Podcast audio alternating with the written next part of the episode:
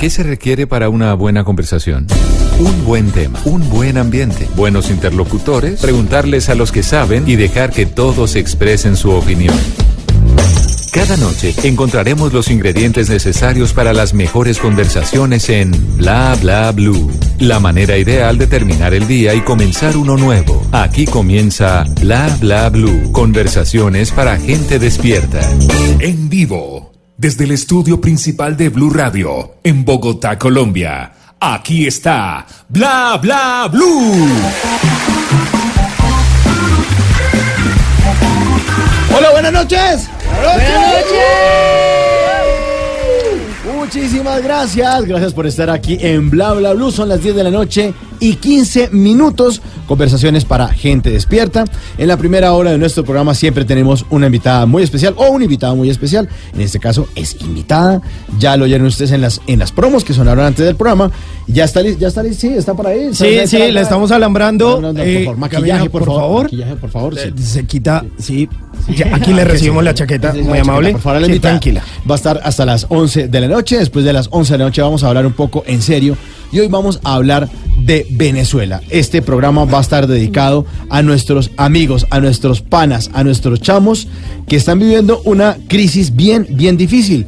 El número de venezolanos en Colombia podría duplicarse en el 2019 y eso lo dice el director de migración Crystal Kruger, que dice que eh, tenemos en este momento 1.1 millones de venezolanos en nuestro país y que para finales del 2019 pues esta cifra podría duplicarse. Así que este programa va a estar dedicado a la cultura venezolana. Vamos a hablar eh, de, de dónde viene la, la dictadura de Chávez, por qué ocurrió la corrupción, la historia de Venezuela, Bolívar y música de artistas venezolanos. Y en la tercera hora, que es la tercera hora de ustedes, nuestros oyentes de Bla Bla Blue, pues está la línea 310-692-5274, en donde ustedes pueden contar lo que quieran, porque aquí no hay restricciones para hablar, porque en la noche la que más se mueve es la lengua, definitivamente, sino que lo diga Tata Solarte. Claro que sí, a mí me encanta hablar y mejor, bla bla, por eso los invitamos a todos para que nos acompañen hasta la una, yo estoy respetar feliz. un poco el, televidente este Siempre llegó eso. Seguridad, por favor, no saque el hombre. Él siempre me acompaña hasta la entrada del edificio, él se queda ahí y llega y espera que yo me presente para. Uy. no, no, no, eso. Ah, ¿qué tal? No, medio Dios mío, esto pinta muy bien, esto promete. Esto promete. Don Simón Hernández, buenas noches. Buenas noches, señor Mauricio Quintero, aunque yo no tengo eh, tanta fanaticada como la señorita Tata Solarte, pues eh, vengo con toda la disposición, con todo el cariño, ante toda la humildad y demás virtudes. Porque está hablando como jugador de fútbol. No, está eh, hablando como novena. Ah. Ah, la más virtudes de vuestro hijo manado. suplicando por tus divinos méritos. es que se me pegó la novena y vengo aquí a hacer el remate de novena. El remate de novena, sí señor. Así vamos a estar hasta la una de la mañana en Bla Bla Blue. Damas y caballeros, tengo la bienvenida al señor Fito Páez.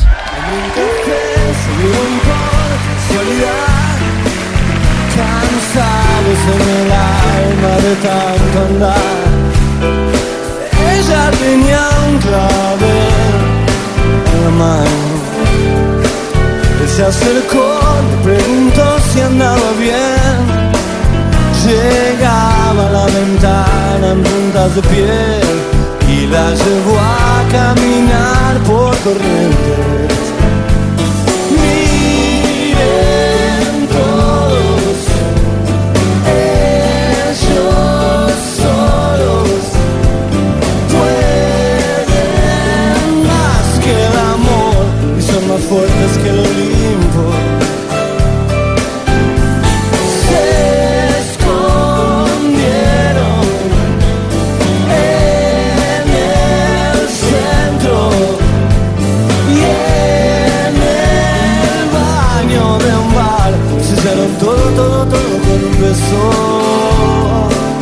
Durante un mes vendieron rosas en La Paz. Rodolfo Fito Páez en eh, una gira que tuvo en el 2004 que se llamaba Mi vida con ellas, celebrando los 20 años de vida artística, pues sacó un álbum con las mejores versiones de las canciones en vivo en diferentes lugares de América Latina. Sí, señor.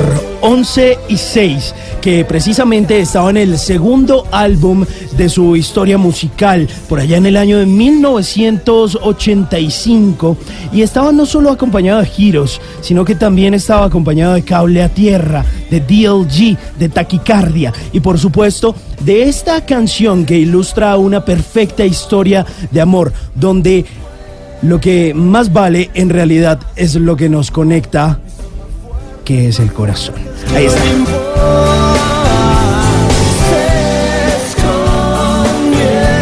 Está muy romántico usted hoy, ¿no? Estoy inspirado, estoy inspirado. Se me olvidó en el inicio del programa saludar a nuestro control master, don Rafa Arcila. Es el que tiene más Sí, fanaticada. pero son las mismas tres gatas de Ah, siempre. pero gritan. pero gritan. En la producción está Dayani Corredor y más tarde Esteban Cruz, arroba Cruz Escribiente, estará hablándonos también de Venezuela. Esto es Bla Bla Blue en vivo.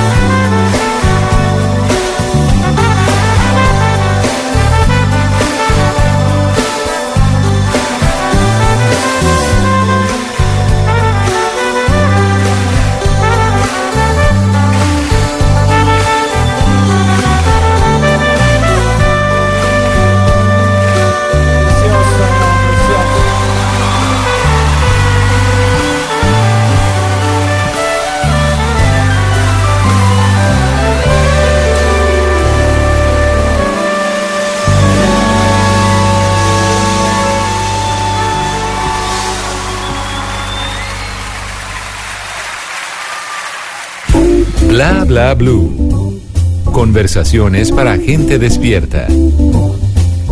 Cuando era niña le decían canela seguramente porque siempre se ha puesto o le ha puesto sabor al dulce de los demás. Eh, tiene una hermosa hija de dos años que se llama Inca, pues, porque seguramente cada pedacito de ella es un imperio. Y como ya estamos ok, es decir, okidoki, demos la bienvenida a Carolina Cuervo. Qué delicia que lo reciban a uno con poesía, hola. Carolina, buenas noches, bienvenida a Bla Bla Blue. Hola, muy buenas noches a todos los oyentes que como nosotros tienen horario de whiskería. sí, aquí trabajamos eh, 24/7, ¿no? Aquí- 24/7. Sí, sí, sí. Y a esta hora es que se pone bueno. Claro, por supuesto. Yo soy noctámbula, toda la vida lo he sido, desde chiquitica. Me acostaba tardísimo. Pero me gusta la noche, me parece más interesante que el día. Qué bueno, qué bueno. Pero no la regañaban cuando, hey, Carolina, acostarse, me Ah, hace a el mí favor, me mandaban carajo". a dormir, pero que yo me durmiera era otra cosa. Ah, bueno, pues, Y me ah. gustó lo que decía de la promoción. Cría cuervos. y te sacará la risa. Y te Ah, saca bueno. la risa. Hablando de eso, eh, Carolina acaba de salir del Teatro Nacional La Castellana porque tenía función esta noche. Y yo le dije, por favor, venga al programa, por favor, por Porfis, favor. porfitas, por- por- porfitas. Y terminó su función y se vino para acá muy amablemente a Sí, eh, en realidad estoy en la 71. Ah, en la 71, eh, en el. Fanny Mickey, eh, pero fue chévere, o sea, le estoy abriendo los miércoles a Juan Piz González, el show de Alejo Riaño, eh, porque me lancé a la comedia, me lancé al stand-up comedy hace más o menos unos cuatro meses y ha sido todo una experiencia y pues Mauro que ha hecho esto y lo ha hecho durante mucho tiempo sabe lo duro que es, pero he sido muy feliz, la verdad. Me ha puesto sobre, me ha arrinconado contra la pared, me ha puesto Ah, pero en un bueno. barranco, me ha botado, me ha dado, me he raspado las rodillas y todo, pero Todo aquí el sigo. curso bien hecho. Sí, sí, toca. Y es muy, muy interesante, pero también muy difícil. Respeto muchísimo a los comediantes que lo hacen. Sí, sí, sí. Sobre todo las personas y los artistas siempre tienen que reinventarse y recordar aquello que los hizo ganar, como por ejemplo esto.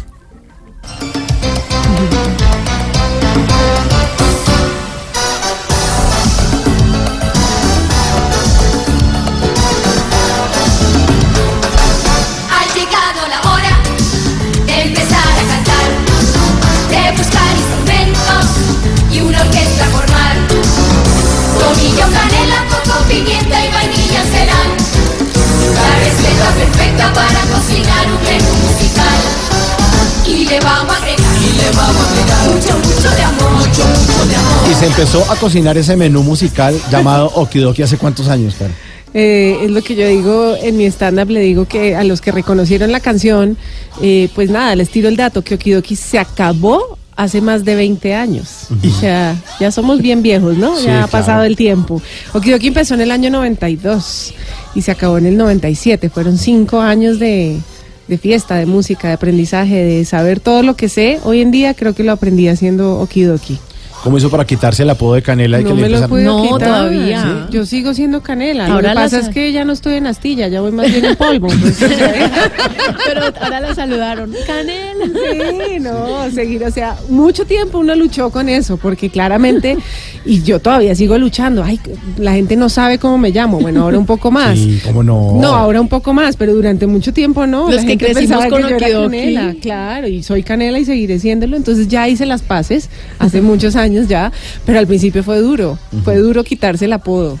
Pero hoy en día lo reconozco con mucho amor, mucho cariño y sí, ya no soy tono canela, ya estoy más aceituna, digamos, un verde oliva muy lindo. No, pero, pero es que la canela, la canela tiene lo suyo. Sí. No le haga el feo a la canela que la canela tiene lo suyo. Mm. Nosotros ¿En un arroz con encontramos, leche? no, encontramos que es de los pocos eh, ingredientes o condimentos que científicamente están comprobados ayudan a reducir de peso, a bajar de peso, a controlar la obesidad. Qué. Científicamente comprobado. Hicieron este proceso de descubrimiento y dijeron en la Universidad de Michigan que la canela tiene toda la efectividad del mundo en el proceso de adelgazamiento y de obesidad, que ojalá las personas en lugar de tomar agüita todo el día, le pusieran eh, ¿Ah, astillitas- las astillitas de canela como cuando está tibio, que coge más sabor, y todo el día tomaran esa agüita. Y de esa forma controlan la ansiedad, controlan el peso y no nos engordamos. Así que canelita, Voy a, tiene lo suyo. voy a anotarlo, voy a anotarlo porque Sí. pues sí, ya toca empezar después de cierta edad a tomar cositas para no subir de peso.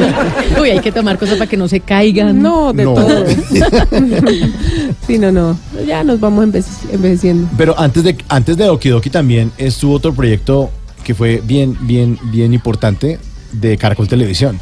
Pequeños gigantes. Pequeños Gigantes. por, Sí, supuesto. por Ahí supuesto. arranqué.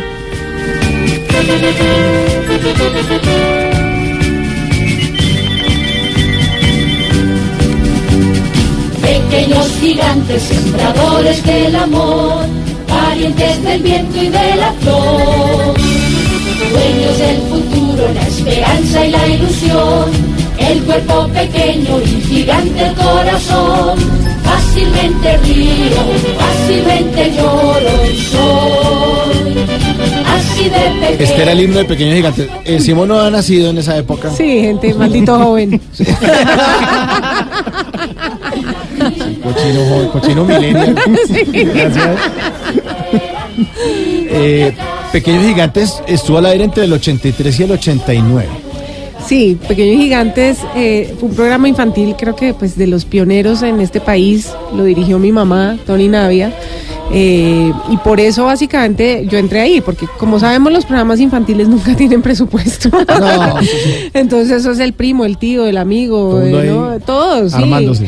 Pero fue una etapa muy bella y una etapa de mucha creatividad y donde además salieron muchos artistas de este país, pues como Carlos Vives, eh, Mile, Janet Balman, eh, bueno, tantos, tantos que de verdad fue como una, un semillero y hacían cosas fantásticas y una imaginación enorme y eso era bonito, como ese proyecto creativo porque además tenían un equipo Ajá. creativo que, porque tenían un programa que era diario, o sea, era de lunes a viernes y eso pues conseguir contenido para eso, entonces eran, eran etapas de mucha creatividad muy difícil porque pues obviamente todo lo que hacían era bien complicado, pero con una pasión enorme que yo personalmente hoy en día resiento que no haya programas para niños como de ese estilo, porque sí creo que hemos perdido nuestra identidad.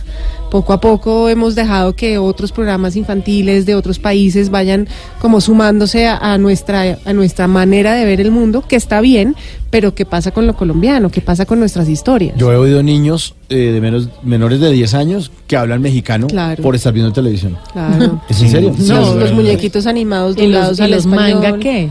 ¿Sí? Sí. Es que son también fuertes. Es fuerte, Hasta entonces quitan es- inocencia. Es como mucha, da mucha nostalgia pensar como en esas etapas, en esa época, en esos años. No sé tú, Simón. No, yo tengo otros, otros recuerdos, pero también me da un poquito de nostalgia. Pero quería preguntarle algo, Carolina, y es, ¿en qué momento de su vida o de su carrera profesional empezó a sentir, o si es que alguna vez lo sintió, la responsabilidad de ser la hija de Tony Navia? Como que, uy, yo tengo que, Que no sea solo rosca. porque pilas. Pues yo pienso que al principio uno no es tan consciente de eso.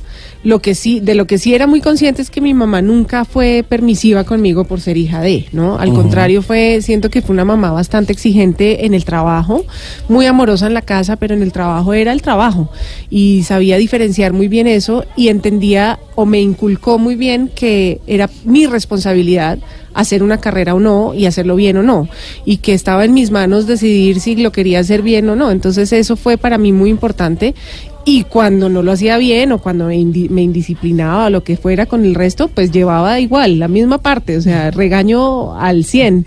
Pero yo creo que muchas de las cosas que yo soy hoy en día obviamente provienen de mi mamá como trabajadora, es decir, como jefe. Ajá. Sí, porque una cosa es la mamá en la casa, alcahueta en muchas cosas, pero la mamá jefe también como que me inculcó el tema de la disciplina, entender que el trabajo proviene, o sea, el, éxito del trabajo proviene del trabajo mismo, es decir, de lo que uno demuestre haciendo. Y, y claro, hubo un momento en que ella y yo nos distanciamos porque yo sí siento que era importante que yo arrancara por mi propio lado sin necesidad de tenerla a ella al lado, es decir, como que habíamos trabajado tanto juntas que en algún momento decidimos dejar de trabajar porque yo sentía como una necesidad de independizarme y decidir, no, no quiero que la gente me reconozca porque soy la hija de, que ti- tiende a pasar y está bien, pero también la independencia en algún momento es importante.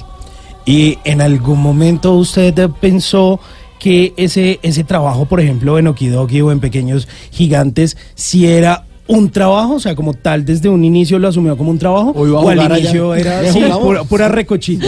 Pues en, en Pequeños Gigantes yo estaba muy chiquita, yo empecé cuando tenía cinco años, fue mi primer Claro. papel en televisión, entonces pues fue como era más un juego, eh, no sabían leer en ese instante, entonces todo me lo aprendía de memoria y ahí arrancaron otras producciones, hacía algunos personajes en telenovelas, en series y era para mí era algo que fue agradable. Okidoki ya fue un juego, porque seguía siendo juego, yo creo que uno como actor no puede dejar de jugar nunca, y hace parte de lo que nos gusta hacer es jugar, eh, pero claramente sí empezó a tener un grado de responsabilidad más alto de lo que nos imaginamos, porque Okidoki empezó a hacer un programa que empezó a tener mucho éxito, y empezamos a tener, aparte del programa que era todos los fines de semana que nos tocaba grabar y todo, teníamos clases de baile, de canto, teníamos que grabar discos, montar coreografías, eh, hacer giras. Entonces se empezó a convertir en un, pro- en un- en- realmente en Trabajo. un trabajo de tiempo completo, de mucha responsabilidad y al mismo tiempo pues seguíamos siendo niños, teníamos que seguir en el colegio, pues yo era, a mí me, siempre me ha gustado estudiar, entonces no quería tampoco abandonar como ese lado del estudio, que mis amigos del colegio me la montan y me dicen que yo nunca, fui- nunca iba al colegio. Pero, ¿Y cómo se graduó? sí, no, no, no tienen ni idea. No, di con un colegio que la verdad fue muy chévere conmigo y entendía como que esa otra parte era muy importante para mí. Entonces, eh, creo que fue como entre juego y responsabilidad, poco a poco empecé a entender que eso definitivamente sí era una, un tema de mucha disciplina, sobre todo. 10 de la noche, 32 minutos. Estamos con una gigante, gigante Carolina Cuervo en Bla Bla Blue. Por el tamaño.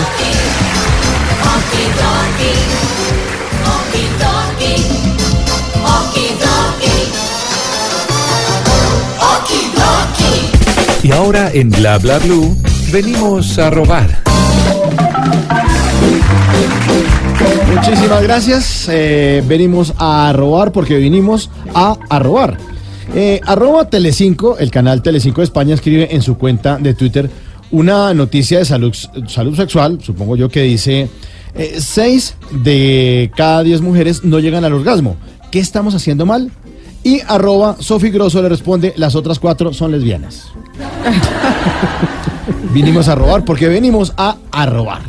La oratina de los palcos, arroba Anaís 8000, escribe en su cuenta de Twitter. Palabras clave para dominar el idioma paisa. A1, parce. A2, charro. B1, grilla. B2, gonorrea, home, gonorrea. C1, ¿qué le hace y no le hace? C2, ver la vendedora de rosas sin necesidad de subtítulos.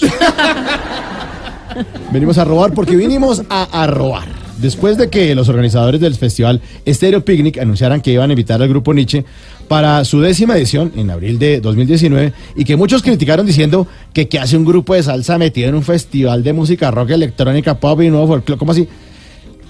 Holiday Armadillo, arroba 123 por Juanfer, puso en su cuenta de Twitter. Hay tres tipos de persona. Los que defienden a Nietzsche por dárselas de alternativos. Los que critican a Nietzsche por de de alternativos. Y los que bailamos Nietzsche con las tías. venimos a robar porque vinimos a robar. Bla bla blue. Conversaciones para gente despierta. Las cosas en la vida, más bellas y más lindas, son las que no estabas esperando. Estamos conociéndonos tú y yo, y estamos empezando a enamorarnos. Falta mucho camino, donde quiero un te amo, pero ya nos deseamos, ya estamos bailando tú y yo. El próximo paso puede ser un beso dos, estar enamorándonos. Seguro es el mejor estado.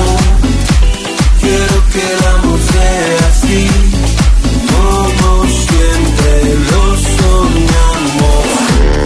Esa canción no me deja de gustar, me parece lo Es buena. máximo. Es lo máximo. Sabroso, ¿es? Yo no les puedo explicar lo que la baila mi hija. ¿Sí? Obsesión total. Háblenos es de su- merenguera. háblenos de su hija merenguera. es merenguera, rumbera. Le digo el otro día, le digo, Inca, ¿te gusta el reggaetón? Me hace que sí. Y no, pues no tiene ni idea qué es el reggaetón, pero todo lo que sea música se lo baila, se lo goza. O sea, está ahora matada con los villancicos, con tu taina, con el burrito Ay, sabanero, con todo. Ella es fiesta, ella es fiesta. ¿Cuántos, ¿Cuántos años tiene Inca? Dos años y siete meses. Ya para los, para los tres añitos ya. Ya, ya, ya que se mantenga sola, que haga cosas ya a sola, ver. ya, suficiente. Que empiece a trabajar, que yo sí lo hice Ah, yo empecé desde los cinco, mamita. Sí, mamita. Y el nombre Inca. Inca es un nombre quechua que significa rey o jefe. Yo misma me clavé el cuchillo mal, sí, eh, con el nombre. Pero, pero bueno, eso fue drama familiar. La gente me decía que yo estaba loca y mi marido también, que estábamos locos por ponerle Inca a nuestra hija. Pero yo creo que los niños escogen el nombre desde que deciden que uno va a ser el papá. Porque hicimos listas de todo tipo. Mi mamá, obsesionada con que no le pusiéramos Inca, nos mandaba nombres rarísimos porque sabe que a mí me gustan los nombres raros. Porque yo no quería que se llamara Carolina, ni otro nombre Sandra o Claudia Sí. o cual- María. No Los normales. porque yo sufrí mucho, o sea, Carolina, hay 60 mil Carolinas y en mi generación más. Era por el apellido.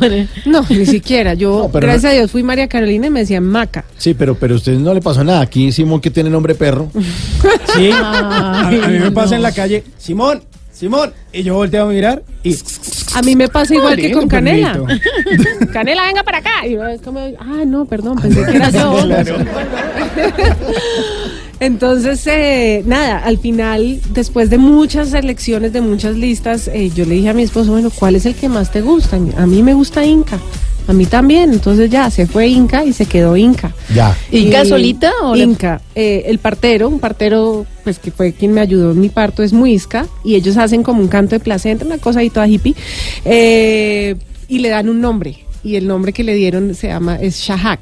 Entonces se llama Inca Shahak, que significa el poder del aliento. O sea, ella es insistente, va a ser muy insistente frente a las cosas que quiere hacer. ¿Y así aparecen los documentos? Eh, en el documento está solo Inca. Porque pues el, el canto de placenta se hace después, se hizo después de que la registramos en la en la registraduría, pero pero pues es Shahak. De esa faceta de madre. Sí, ella no va a tener tocayo, es lo bueno. Eso es lo bueno. Eso es lo bueno, Y la sí. gente la recuerda mucho, o sea, Claro. no se olvidan Sí, no. de ella. Claro, claro, No claro. No, no, falta el que más a la gente Maya. No, Inca, Inca. Inca, Inca, sí. Ah, no, eso sí.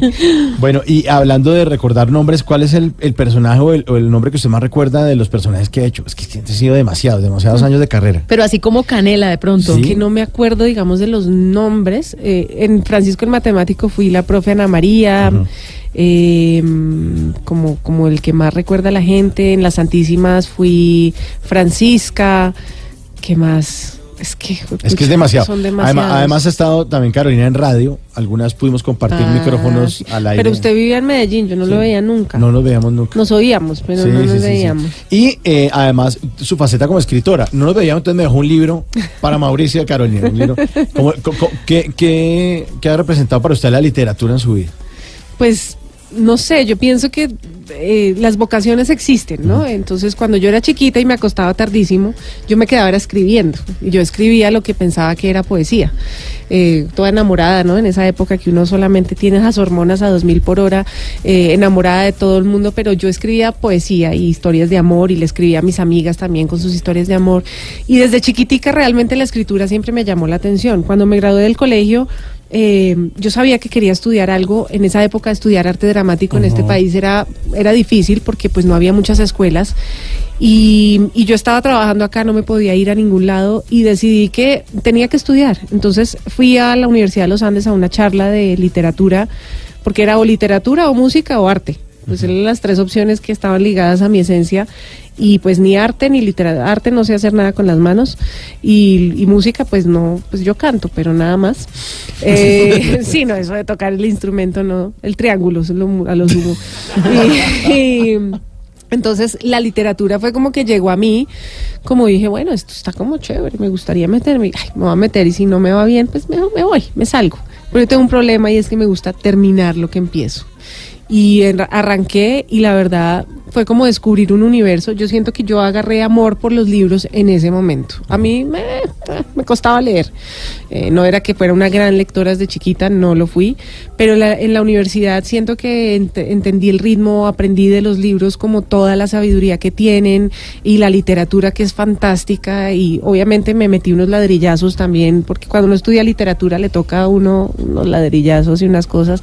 Pero siempre sabía que la escritura era lo que, lo que más me impulsaba, por decirlo así. Entonces ha sido gran compañía. Dicen que cuando uno no tiene plata para viajar, Lea. lea. Lea. Lea, lea. Y cuando no tiene plata para via- viajar, entonces util- utiliza una aplicación que se inventó aquí Simón Hernández que se llama es que el Tripa Advisor. No, Para que vea, loco. para que vea, Me no encanta. TripAdvisor, sino tripa. Tripa Advisor Sí. me parece fantástica, la seguiría porque amo comer. Bueno, Entonces- y cocinar. La invito a seguirla porque es que cada vez que uno va a un nuevo lugar, uno busca por ahí algo que comer, mejor dicho, algo que echarle a la tripa. Al buche. Al trip, a la tripita. A la tripita. Entonces, vamos a hacer un recorrido, Carolina, por eh, varias eh, ciudades o locaciones, departamentos o países y usted me va a decir qué le echa a la tripita ahí. Entonces, yo sé que usted los ha visitado y usted me dice, ¿sabe qué, Simón? Yo no me puedo ir de ahí sin haber comido esto o haber visitado tal lugar. Y le recomiendo. ¿Listo? ¿Le Mm. parece? Dios mío. Vamos a coger un Esta avioncito. abróchense los cinturones. Ahí, chequeo cruzado. Y nos vamos para el primer destino.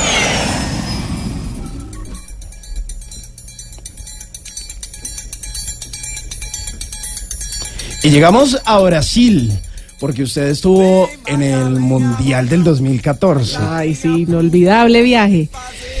Ay, Brasil, Brasil. Dios mío, Río, Río de Janeiro es para mí una de las ciudades. O sea, si yo hablara portugués ya no estaría aquí con ustedes sentada aquí en este instante. Pero bueno, en fin, en otra vida será.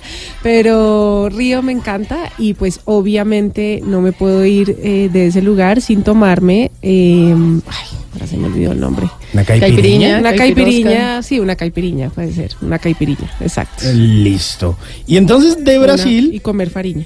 Ay, delicioso, ¿no? Entonces, mientras usted se toma esa caipiriña ahí, eh, precisamente en Copacabana, pues ah, tomamos otro vuelo que nos lleva a otro lugar, pero un poquito más frío.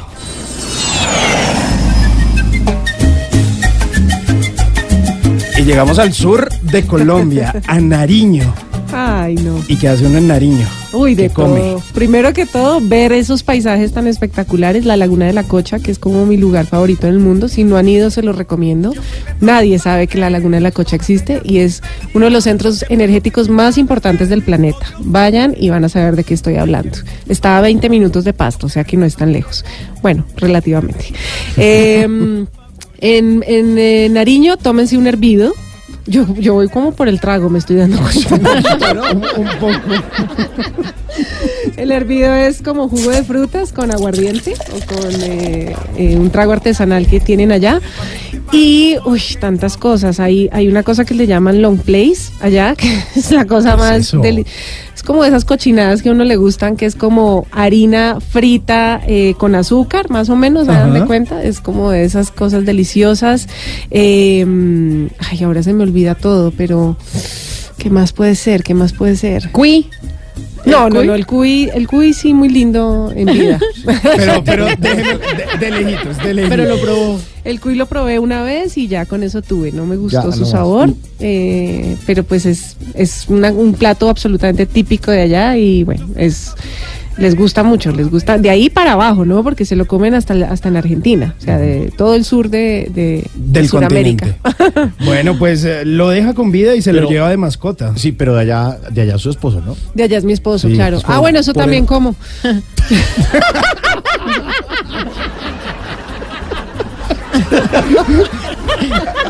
Bueno, entonces con Cuy y con esposo nos vamos para el próximo destino. Uy,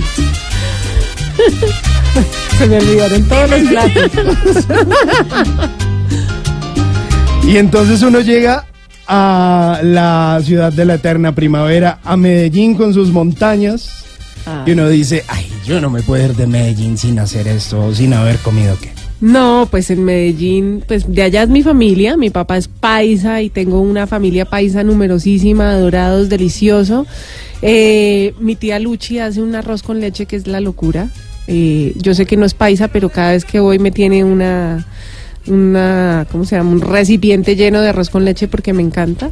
Pero definitivamente los frijoles, los frijoles, eh, la ¿Con cazuelita, garrita? la cazuelita, la cazuelita de frijol con chicharrón, Uy, qué rico. eh, aguacate, o sea, a mí me gusta mezclar todo. Sí, sí, En- sí. en, eh, y el aguardiente, no mentira. Además, Entre otras cosas, pues eso es lo que Carolina Cuervo, nuestra invitada en Bla Bla Blue, le echa a la tripita. Sí, señor. 1045, Carolina Cuervo invitada. Y aquí está Morena Mía de Miguel Bosé, banda sonora del auténtico Rodrigo Leal, telenovela en la que Carolina hizo el papel de Lucía Villamil.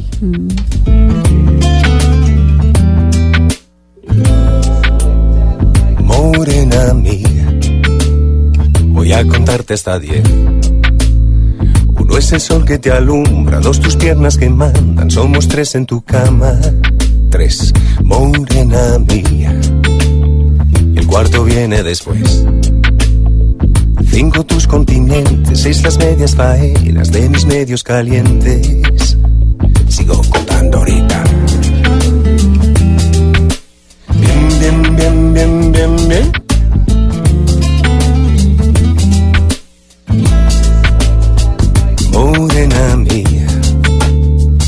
Siete son los pecados cometidos.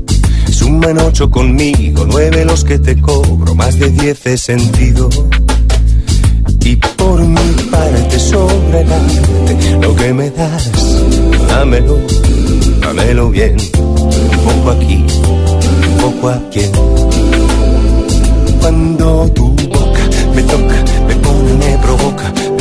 Me destroza. Toda siempre es poca y muévete bien, que nadie como tú me sabe hacer café.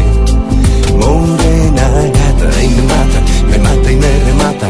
Vamos para el infierno, aunque no sea eterno, suave bien, que nadie como tú me sabe hacer café. Pero cuando tu boca me toca, me pone, me provoca, me muerde y me destroza toda, siempre es toca y muévete bien, bien, bien, que nadie como tú me sabe hacer. Bla bla blue. Conversaciones para gente despierta.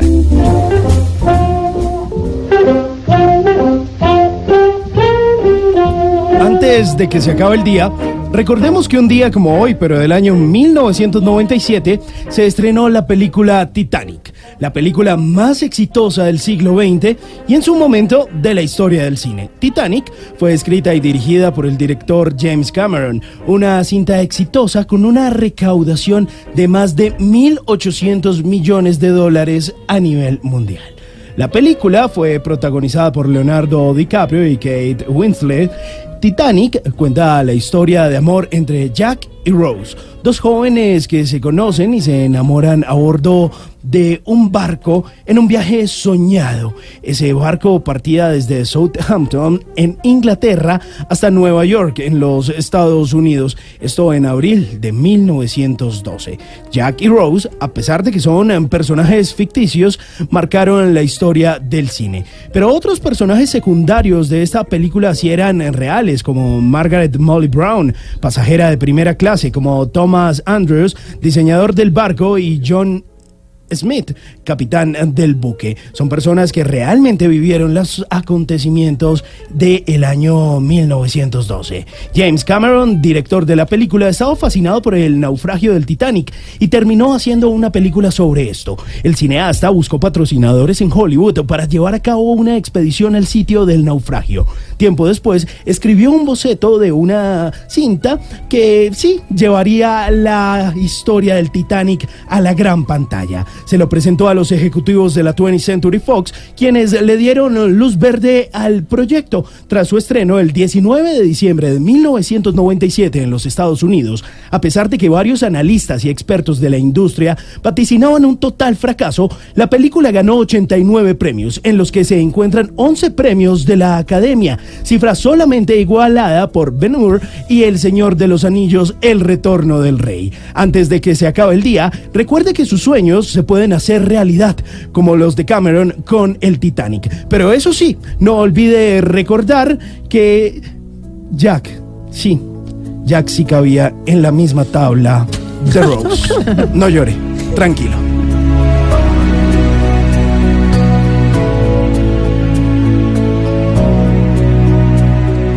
10 de la noche, 50 minutos. Estamos con Carolina Cuervo y aquí está el revoliático de Alcides Díaz, banda sonora de la serie Francisco el Matemático.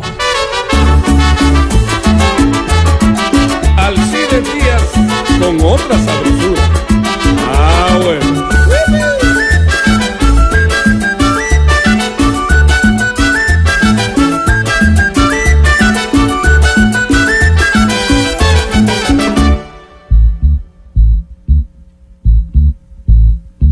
Las mujeres dicen negro es mal color, mono rubio si le gustan, aunque tenga mal olor, hombre, y revolea, revolea, revolea, matemático. Esa serie estuvo buena también. Sí, estuvo chévere. Sí. Y también duró muchos años y tenía eso mismo que hablábamos, como habla de nosotros, de lo que nos pasa, de, de las historias que se ven todos los días en los colegios, ¿no? Eso es. Pero usted era una profe públicos. bien. Yo era una profe y era terrible porque todos mis alumnos eran más viejos que yo, maldita sea. Era una, la profe de inglés, ¿no? Entonces eh, así me recordaban la profe de inglés. Bueno, muchos papeles y muchos personajes, eh, muchos roles, pero resulta que Tata Solarte le, le- la a invitar a tirar caja. ¿Cómo es Que eso? se ríe tan bueno. Sí, se ve que- Sí, esa risa, esa risa es La buenísima. mandíbula batiente. como Eso. Como para grabarla y tenerlo por siempre. Sí. Vamos a tirar caja y aquí le muestro mi cajita. Ay, qué bien. Bueno, Carolina, aquí adentro de la cajita vamos a encontrar diferentes historias. Usted se ha caracterizado por ser una extraordinaria actriz y como ya nos ha contado, empezó desde los 5 años a dar lora.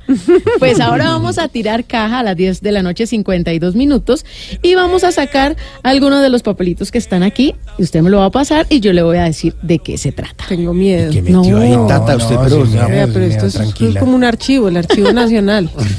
A ver, A ¿qué ver, les voy a leer qué sacó. ¿Qué dice ahí? A ver, Carolina, escuche.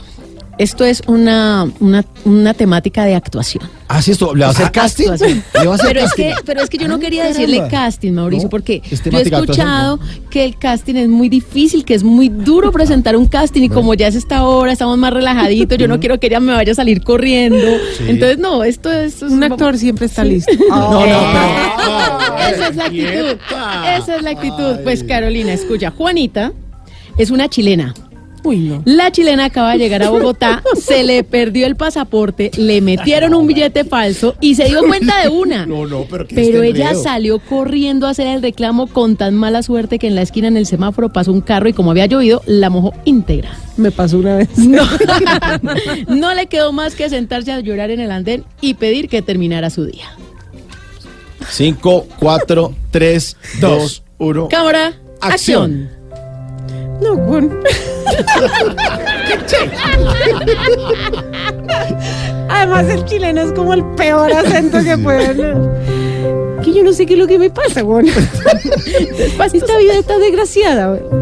Y me mojan y me roban y no sé qué hacer, weón.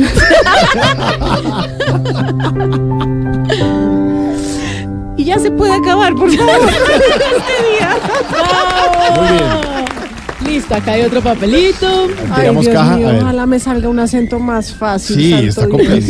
Tata es muy exigente. Muy exigente. No, es chileno, además no se les entiende nada. Ah, no, esta está bien, esta está A ver, bien. a ver. Esperancita. Una ama de casa que no falla en la compra de la lotería. Ay, qué bueno. Está en este momento viendo el sorteo del día por televisión. El sorteo ya va a arrancar. Empezó el sorteo, le pegó a los dos primeros números. Ay. Tiene cuatro en el billete que compró. Hace fuerza y contagia a todos porque se va a ganar el premio que la sacará de pobre. Hola, quedé con la chilena. La chilena, ya no chilena. Pu- puede ser chilena si Espérense, quiere me, también. me sacudo. O mexicana. Ay, su merced, es que ya me va a ganar la lotería porque llevo dos números. Venga, venga, venga, siéntese acá conmigo, mamita. Venga, que yo sé que nos vamos a ganar esta lotería porque nos podamos ir bien lejos, bien lejos de aquí, este maldito lugar. Maldita sea, vea que nos vamos a ganar. Vea, mamita, ya me gané los dos números. Venga, siéntese acá conmigo. y no sé qué pasa. No compra lotería. No, No compro, me gané un seco de una lotería. No. Sí, ¿Y cua- hace... cuánta plata? Eran como en ese momento cuatro millones de Hay pesos. bastante, uno ganarse De la así. lotería de Bogotá, en el 2001, más o menos. ¿En serio? Ah, entonces sí compra. ¿Y algún número en especial o...? No me acuerdo, pero... O sea, yo decía, me voy a ganar la lotería, me voy a ganar la lotería. Y una vez una maquilladora me dijo, ¿y ya la compró? y yo como, eh, no, tal vez no. Y ese día fui al banco y había un señor afuera vendiendo lotería. Y me compré un billete en la lotería de Bogotá. Y ah, como pues al tiempo pues que salió el sorteo, en esa época se buscaba, era en el periódico. Sí, sí, sí. Y yo me metí a bañar y le dije a mi nana, eh, búsqueme a ver si de repente me lo gané. Y de repente escucho, yo estaba bañándome y me dice, Carolina, Carolina, venga que se ganó algo yo. Y salí a buscar y, y mirábamos el, y como que lo remataba, o sea, como que lo comprobábamos una y otra vez y ¿Y de sí? verdad, sí. Y me acuerdo que yo tenía un novio en esa época que me decía, uno, ¿para qué comprar lotería si uno no se la gana? Pues el tipo, después de que me acompañó, además, a reclamar el, el premio a la lotería, Ajá. desde eso comprar la lotería. Yo he escuchado que los que se ganan las loterías porque la compran así. No pensando en que van a ganar, sino por colaborar o porque les diga, ay, voy a comprar en este momento. Pues lotería". yo sé que los que se la han ganado una vez se la pueden ganar dos veces, entonces me toca seguirla comprando. Pero ojo, Carolina, que también está comprobado que los que se ganan la lotería después quedan con menos plata de lo que tenían Sí. cuando antes de comprar el Sí. billetico. Sí, pero cuando se compran millones y millones y millones. No, con, último papelito. con menos plata imposible. Último papel. Tiramos caja. A ver. A ver, a ver, a que ver. estas cosas me hacen sufrir. Siempre lista, dijo ella. Sí. Lucía, una paisa, un tris arrebatada. Casi no le sale, casi no puede salir del trabajo para recoger a sus cinco hijos. Ah, no. 10 años, Paisa. 8 años, 6 años, 4 años y el último de 3 meses. Ush, no. Por fin logra salir del trabajo, le pone la mano a un taxi, el conductor para, pero le dice que solo puede llevar a cuatro pasajeros. Ella le ruega, le insiste, le dice, mira, son niños que necesitan llegar a la cita de las vacunas. El taxista mm, mm, no cede, empiezan a discutir, el carro arranca y a Lucía se le sale el bloque en plena calle. Virgen Santísima. Alísteme el pito. ahí, por 5, favor. 4, 3, 2, Cámara, acción. ¿Vos qué creíste, huevón? que me ibas a dar así, maldita sea. Es que en este país, por eso es que estamos como estamos. Vea, yo voy con cinco muchachitos y vos no sabes lo que yo te voy a decir. Pues vas a ver, te voy a alcanzar. Yo anoté el número, la placa, maldita sea, y vas a ver que yo te voy a dar por ahí. ¡Bravo! Muy Eh, bien. solo espero que los que hacen casting no estén oyendo en este instante Blue Radio. Bien, ya, ya. Y lo último que le tiene ella que en la tengo. cajita, ¿qué es ¿En eso? la cajita? Ay, no, que es esta ¿Qué es belleza. esto? Vamos a endulzar. Ay, Es como un premio de consolación. No, es, No, no nos llames. No nos llames, te llamamos. No pasaste, pero ¿Qué es dale. eso? es el dulce de bla bla blue. Ay. Es como una gomita llena de dulcecitos rojos. Ay, qué bueno. Es la morita voy a de la comer porque hasta ahora toca Sí. meterle azúcar o tinto. Alguna cosita. Bueno, aquí está Carolina Cuervo y esta canción, Ratón y Queso, de Frankie Muela, la banda sonora de la serie El Cartel de los Sapos, donde Carolina hizo el papel de Susana Cadena. Siempre me decía, ratón y queso, amigos son. No te confíes de nadie, que el más amigo te da traición.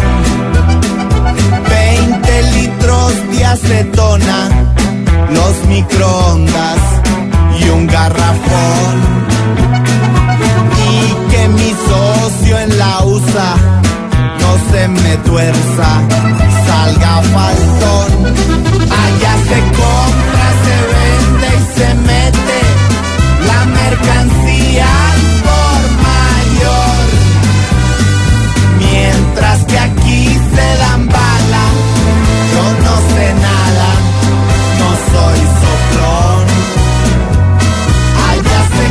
10 de la noche, 59 minutos. Bueno, Carolina, hay unos premios que se llaman los premios Soy Teatro.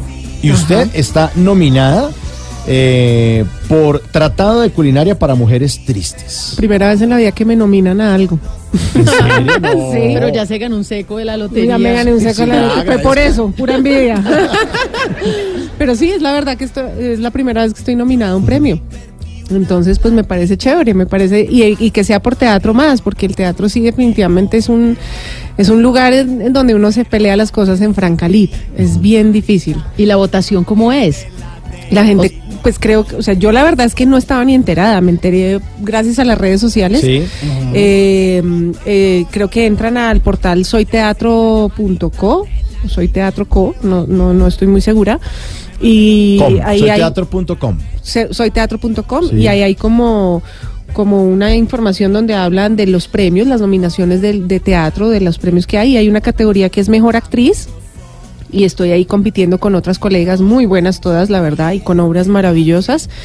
Eh, así que estoy haciendo publicidad política pagada para que voten por mí a ver si algún día me gano algo que no sea un seco de una lotería.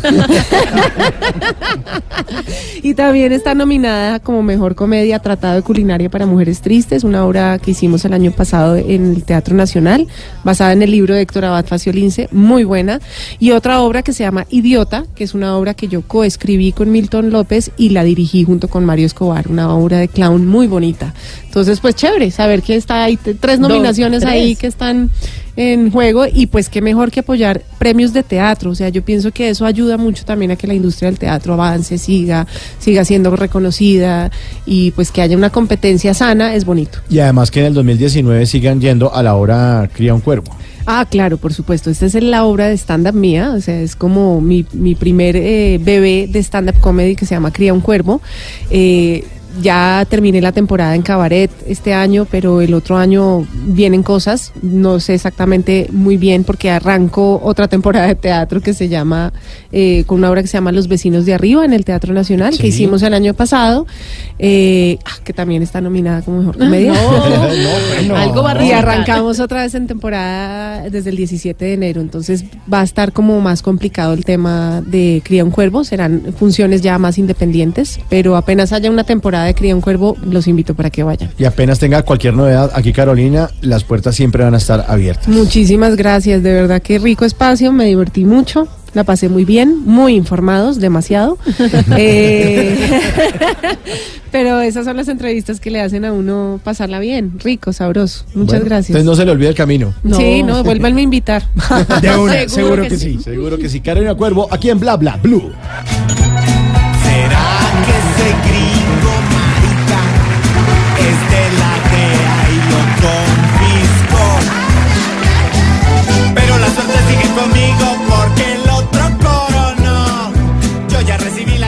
¿Qué se requiere para una buena conversación?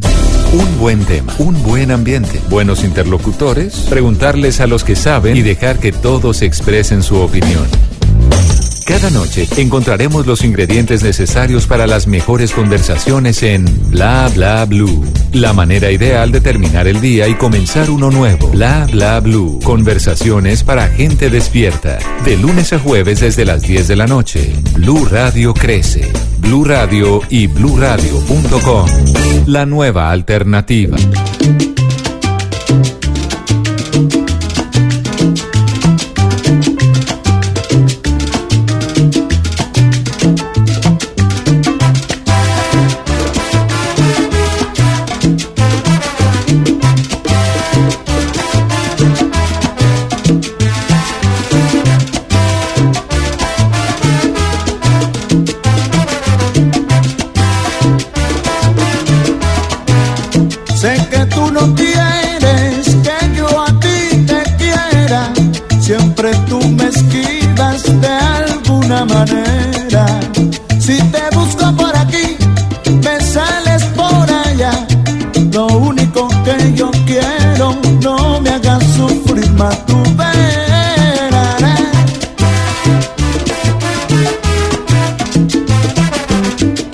11 de la noche, 12 minutos. Está Llorarás de Oscar de León, un venezolano, y lo ponemos porque vamos a hablar de Venezuela.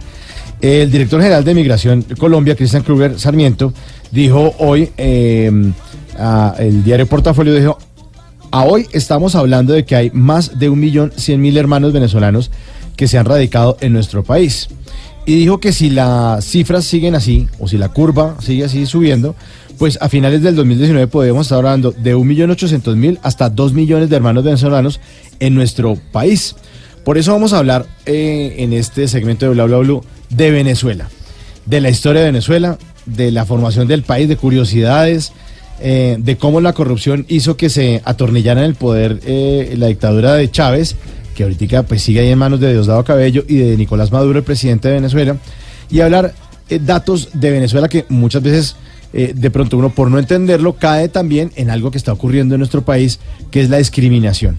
Así que para no discriminar a la gente y para entender que nuestros hermanos venezolanos hace 30 años, en la época de la bonanza petrolera, a finales de los años 70, cuando todos iban para allá a pedir trabajo, a buscar oportunidades, pues aquí está ocurriendo lo mismo para el otro lado. Entonces, para conocer, eh, o mejor para entender o para, para tener un poco de empatía y ponerse en los zapatos de los venezolanos, pues vamos a conocer un poquitico más acerca de Venezuela, con música de Venezuela, con tradiciones culinarias venezolanas, porque este país también eh, pues tiene que darle una oportunidad Colombia a Venezuela. Tenemos que devolver los favores y así no sea un tema de devolver, no es un tema de toma y dame, no es un pimponeo, tampoco se trata de eso, pero sí se trata de ser unos buenos seres humanos y ojalá que todos los colombianos lográramos Por eso a esta hora está don eh, Esteban Cruz para hablarnos de Venezuela. ¿Qué hubo, Esteban? Muy buenas noches a usted y todos los que están escuchándonos en cualquier lugar del país, así sea en un podcast. Esta noche vamos a hablar, como dice nuestro director Mauricio Quintero, acerca de Venezuela, de ese país con el que compartimos una frontera larguísima, una historia de hermandad, pero que también les vamos a contar una de esas eh, grandes anécdotas que usted no se va nunca a creer. Y también les voy a contar por qué está la crisis actual. Y también les voy a contar sobre las extrañas creencias que provienen de una montaña, la montaña de Sortre, que marcan a toda la cultura de Venezuela.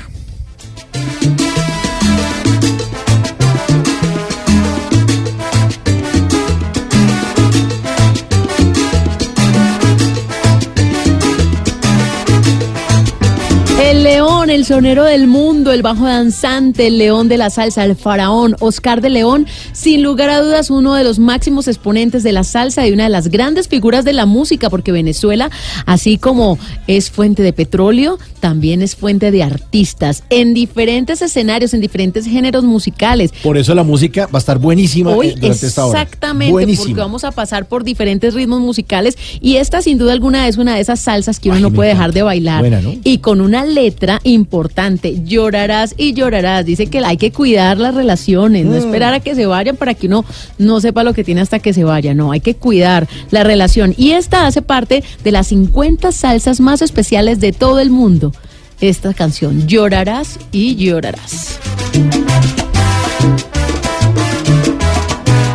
Sé que tú no quieres que yo a ti te quiera, siempre tú me esquivas alguna manera. Si te busco por aquí, me sales por allá. Lo único que yo quiero, no me hagas sufrir más tu vez. Y ahora, en Bla Bla Blue, hablando en serio.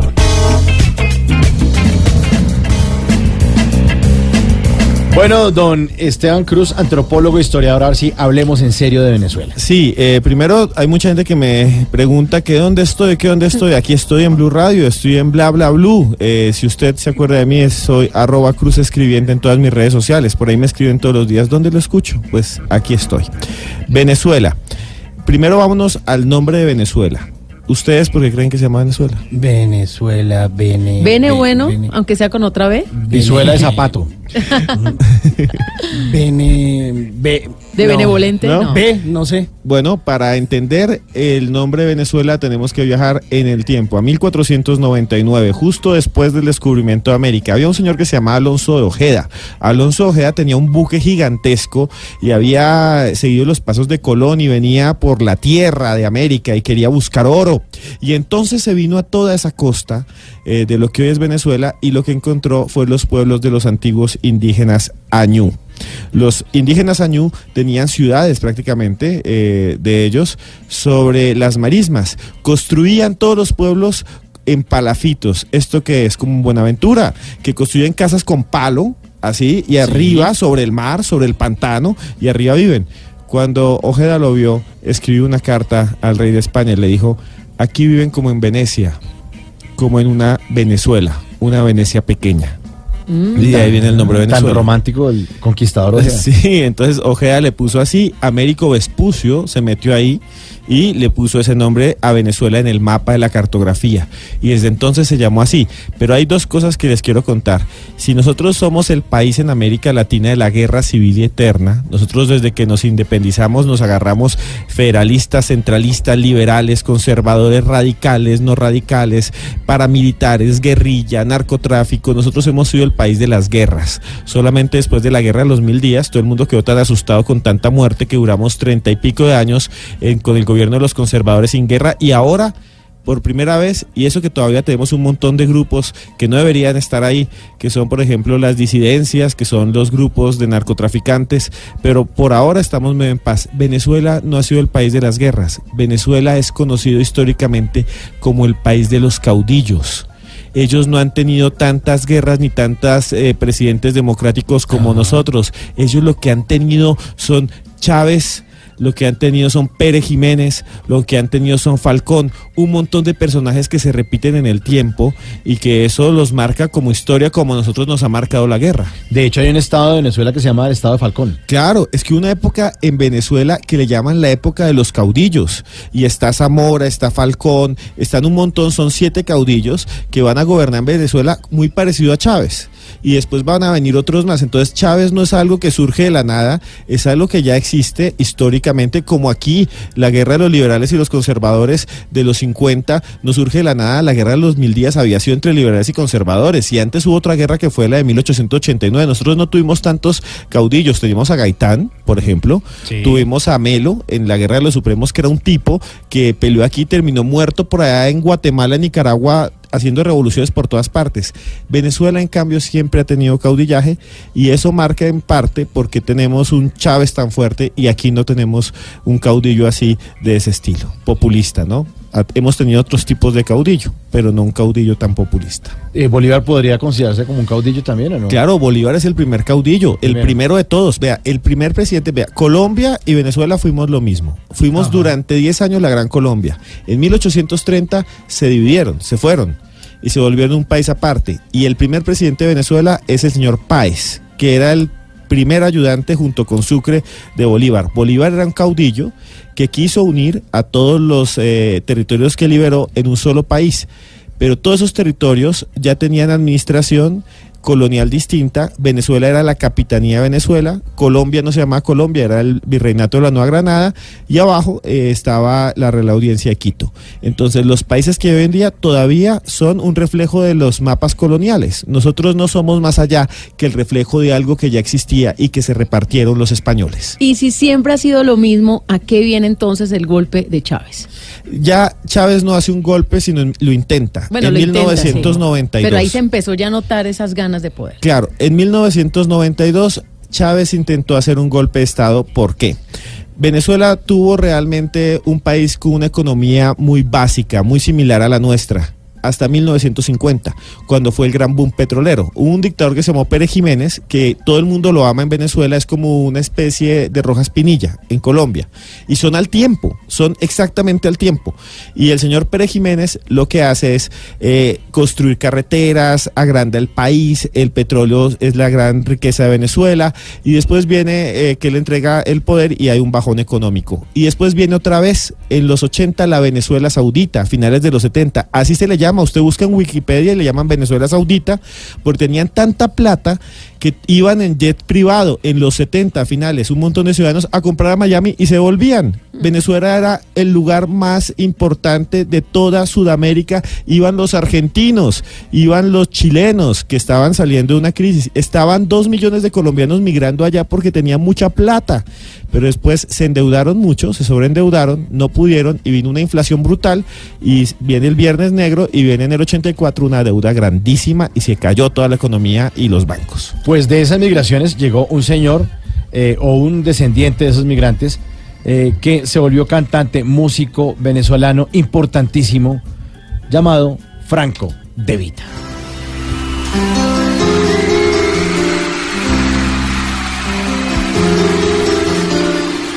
Sé que piensas marcharte, ya lo sé, y no te detendré. Haz lo que quieras. Sin embargo, recuerda que yo estaré aquí en el mismo lugar. Y si solo tienes ganas de hablar, con gusto escucharé. Y si él supo darte más amor, supo llenarte más que yo. Claro que sé perder, claro que sé perder.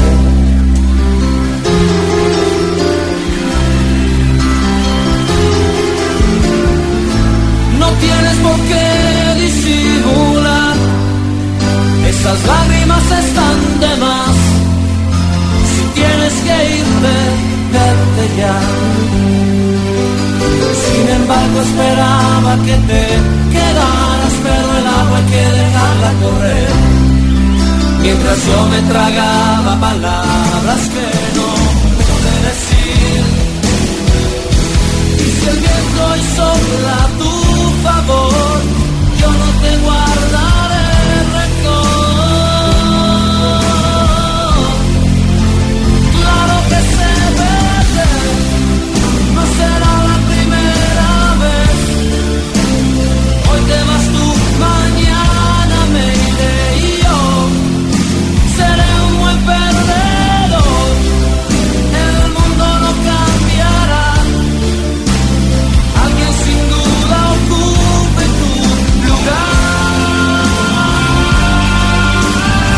¿Cuántas tusas pasaron ustedes con esta canción Un buen perdedor de Franco De Vita?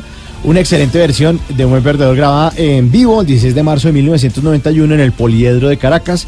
De ese concierto llamó, eh, salió un álbum llamado 16 de marzo, buenísimo, que lo alcanzamos a comprar algunos en acetato y en cassette. Ay, Franco de Vita, lo máximo. Lo máximo. Es, que, es que le canta de una forma esas canciones que uno cree que se las está dedicando. Sí, aunque esto no le salga, aunque no le salga, uno siente que, que está pasando por la tusa y hasta Sí. llora con la canción. No, o de pronto uno acomoda la historia de Franco De Vita a la de uno. A mí también me pasó lo mismo, Me- exactamente. Me pasó lo mismo. Esas lágrimas están de más. Si tienes que irte, vete ya. Embargo, esperaba que te quedaras, pero el agua hay que dejarla correr. Mientras yo me tragaba palabras que no pude decir. Y si el viento hoy sopla tu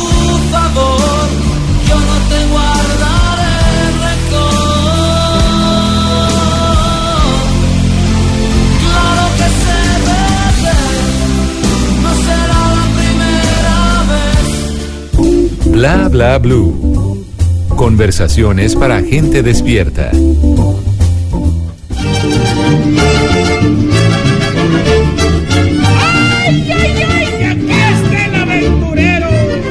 Por favor, Simón, Simón, ¿puede sacar Eh, el eh, caballo? Saque el caballo No, del no, estudio, no, por favor. no, no, no. ¿Cómo ven mi sombrero? Ay, está lindo, ¿no? Le Está queda- lindo. Queda grande, le queda grande. Esteban me hace el favor, me tiene aquí. Eh, Si Mm. quiere, sírvase una copa ahí, Por tranquilo. ser tan aventureros Hágale. que nadie lo coge en serio. Sí, es- exactamente. No, yo. A mí me gustan todas. Y a la vez no me gusta ninguna. Ay, a mí lo que me gusta es echar el cuento para que no me dejen en visto. Y mire, en un esfuerzo y casi que en una obra de caridad, hemos eh, traído esta sección para nuestros oyentes que esperamos sea de gran utilidad. Porque uno puede ser feo, hasta gordito pero no se merece que lo dejen en visto. Así que, jovencito, jovencita, tome nota y siempre tenga un tema interesante para conversar, para que no lo dejen en visto. Y por ejemplo, usted puede decirle a esa mujer con la que usted eh, espera salir un par de datos interesantes acerca de los vehículos. Como decirle, escucha, en Rusia se considera delito manejar un vehículo sucio o en mal estado, ¿sabías? Uy, que vean. descrestante.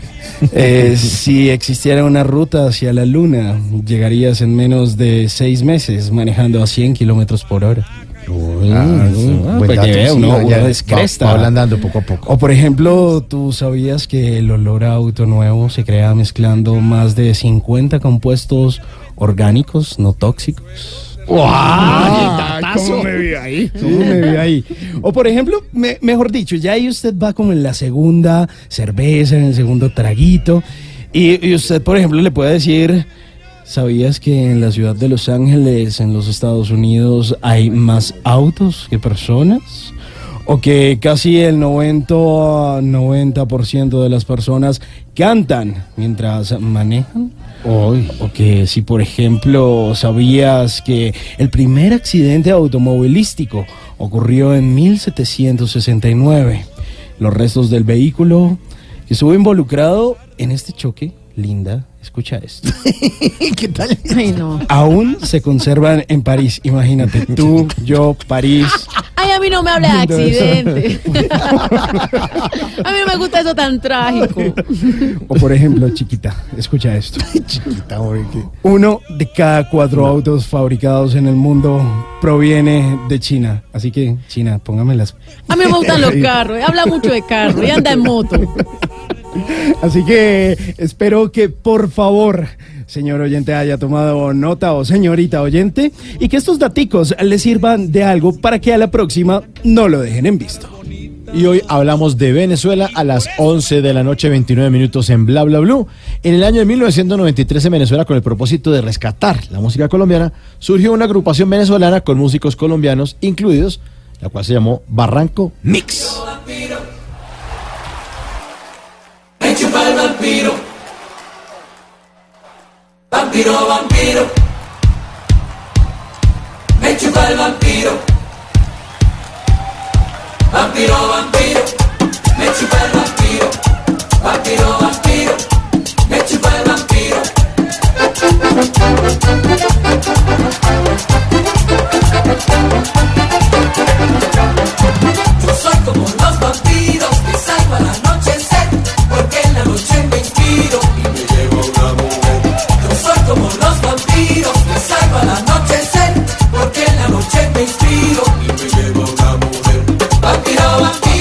Vampiro, me chupa el vampiro. Vampiro, vampiro, me chupa el vampiro.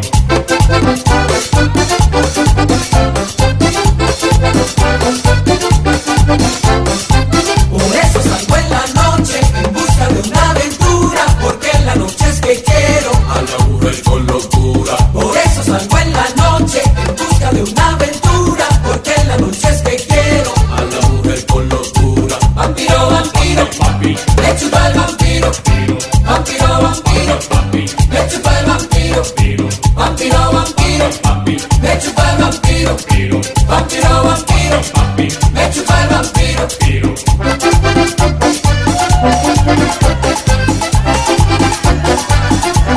lo que hizo Barranco, se conoce como el resto del mundo, fue rescatar la música colombiana, arrancando su discografía con un súper homenaje a los corraleros de Majagual, con un mosaico de una cantidad de éxitos que eso uno bailaba Sudaba bailando esta vaina con Esta los años Era 90. interminable. Es que duraba una hora y uno ya estaba cansado y decía, ¿cuándo se va a acabar esto? Así estuviera bonita la pareja, uno ya no más, no más. Vampiro, vampiro. No. Hablamos hoy de Venezuela a propósito de la migración venezolana que se estima que dentro de un año vaya a llegar a los 2 millones de habitantes. Y esta noche estamos con Esteban Cruz, quien ya nos estaba hablando de las historias de Venezuela, la formación del país, de por qué se llama Venezuela así, por la de pequeña Venecia. Eh, y ahora vamos a hablar de, de los golpes, ¿no? De los golpes de- de Estado y, y de por qué se, se volvió presidente Chávez en 1999.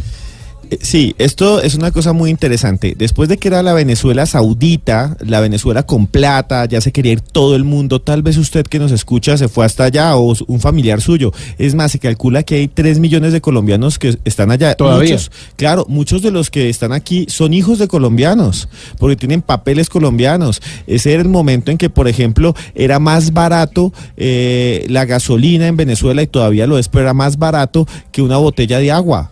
Un galón de gasolina, que una botella de agua era impresionante. Entonces todo el mundo tenía unos carros gigantes, las lanchas, y lo llenaban. Venezuela construyó autopistas primero que cualquier otro país de América Latina, primero que Brasil.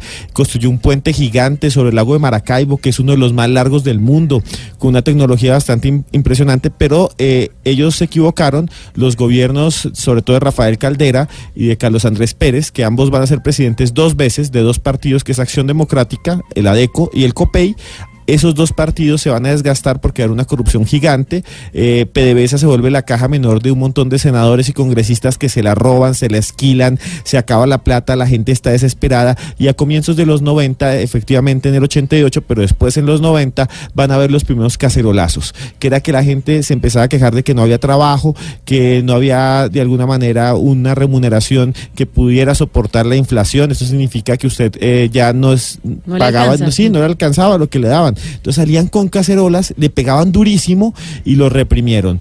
Y hubo un primer intento, pero el más importante es el de 1992. Ahí, el 26 de noviembre, lo que va a suceder es que el gobierno de Carlos Andrés Pérez se va a enfrentar a una intentona de varios partidos, incluyendo unos de izquierda, uno que se llama Bandera Roja, y una serie de coroneles que no son los generales, sino aquí son los coroneles, los mandos medios los que se rebelan. Y ahí está Chávez. Y entonces Chávez intenta tomarse el poder, pero al final Carlos Andrés Pérez lo logra con los generales calmar todo y da esta alocución por televisión en la cual les dice, tranquilos, he vuelto otra vez y el presidente constitucional sigue siendo Carlos Andrés Pérez, yo. Fue vocero de los presidentes Carlos Salinas de Cortari, el presidente Fujimori, el presidente Menem y otros presidentes de América Latina para hacerme decir que lanzaron a la prensa y a los medios de comunicación un comunicado muy fuerte y vigoroso y diciendo que jamás aceptarían que la patria de Bolívar fuera hollada por una nueva dictadura. El presidente Mitterrand también ha llamado desde Francia. El presidente de España, el presidente Felipe Ese González. es Carlos Andrés Pérez, señor Quintero, diciendo, no me lograron tumbar. Al mismo tiempo saldría Chávez siendo coronel diciendo, por ahora. Por ahora. Ustedes pueden buscar el video en YouTube. Y ese por ahora se volvió que en 1998, apenas siete años después, ganó las elecciones y fue el presidente constitucional y se inauguró la revolución bolivariana, que al comienzo, porque tenían un buen eh, nivel de entradas de dólares, fue efectiva. Eh, el gasto público aumentó, no se endeudaron, lo que hicieron fue reducir la brecha entre ricos y pobres con unas misiones que tenían, pero después, al estar desfinanciado y al tener un montón de problemas y al convertirse lentamente en una dictadura socialista, llegó a lo que es hoy Venezuela. Es más o menos un resumen, todo por culpa en parte de una gran cantidad de cadenas de corrupción que malgastaron el dinero, escuchen bien, del país con las, algunos dicen que es el primero, otros dicen que es el segundo, con las mayores reservas de petróleo del mundo, del mundo. Y aquí hay una clave, la gente dice, ¿por qué ellos tienen tanto petróleo en el bloque del Orinoco y Colombia no? Algunos dicen que Colombia sí lo tiene, solo falta explorar más. Ojalá para algunas personas nunca lo encontremos, porque el petróleo ha sido una maldición Hmm. para la mayoría de los países que lo han encontrado. No, yo me siento como dice esta canción, como un hombre de 100 años.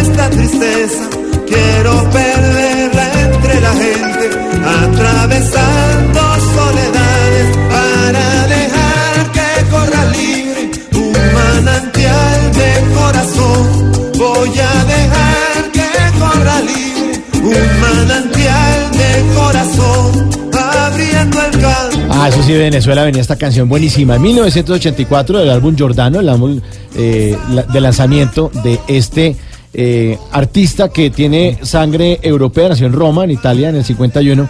eh, pero pues hace parte de la emigración de las que nos estaba contando hace un ratico Esteban, de la gente que llega a Venezuela. De hecho, en, en- en Venezuela yo me acuerdo que en, en Caracas había un, un club ítalo-venezolano. Muchísimos inmigrantes. Usted iba a la tienda de la esquina y el señor de la tienda era un portugués. Sí. Usted cogió un taxi y el señor era un español. Allá no era como es que, venga a la prenda, un amigo que es chileno, que vamos a salir con él. No, es normal. normal. Europa y África también. Claro. De hecho, este señor eh, Giordano, que también se metió en el corazón de los colombianos con su música y precisamente con esta canción, este manantial eh, de corazón, pues fue homenajeado hace ya un par de años por varios artistas colombianos. Dentro de esos, pues estaba el mismo Carlos Vives, le hicieron eh, un eh, concierto de homenaje y además de recolección de fondos, porque estaba viviendo una situación difícil. Este eh, hicieron un concierto precisamente en Gaira, donde Carlos Vives abanderó esta iniciativa y dijo, pues vamos a devolverle un poquito a Giordano de toda esa felicidad eh, que nos brindó. Y bueno, muchos que coreamos precisamente esta canción Manantial de Corazón. Además, este artista que hizo parte de uno de los conciertos más importantes en la historia de la música en Colombia, que fue el concierto de conciertos. llanto